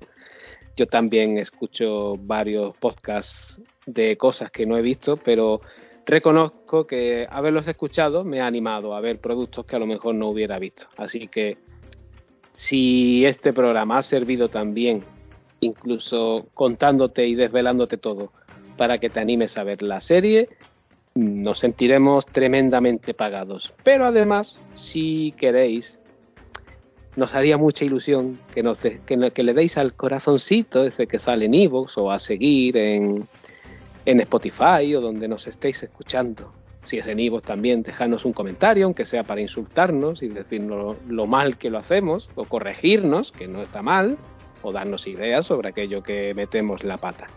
Pero suscribiros, seguirnos y compartirlo con vuestros amigos para que nos pueda escuchar más gente, por favor. Que ese es el único pago que esperamos. Eso. Y que tenemos redes. Sí, también nos podéis seguir en Facebook, Twitter e Instagram. Tan fácil como seguirnos como Criterio Cero. Criterio Cero, Criterio Cero Podcast. Nos buscáis y ahí estamos. Y además en las redes sociales, además de compartir los programas, pues compartimos trailers de peliculitas y series y cositas, curiosidades, eh, imágenes curiosas y divertidas, memes. Intentamos ser un poquito activos, además de solo compartir el programa, ¿vale? Pues eso, Eso. amor como os damos nosotros a vosotros. Sed comprensivos y recompensadnos. Gracias.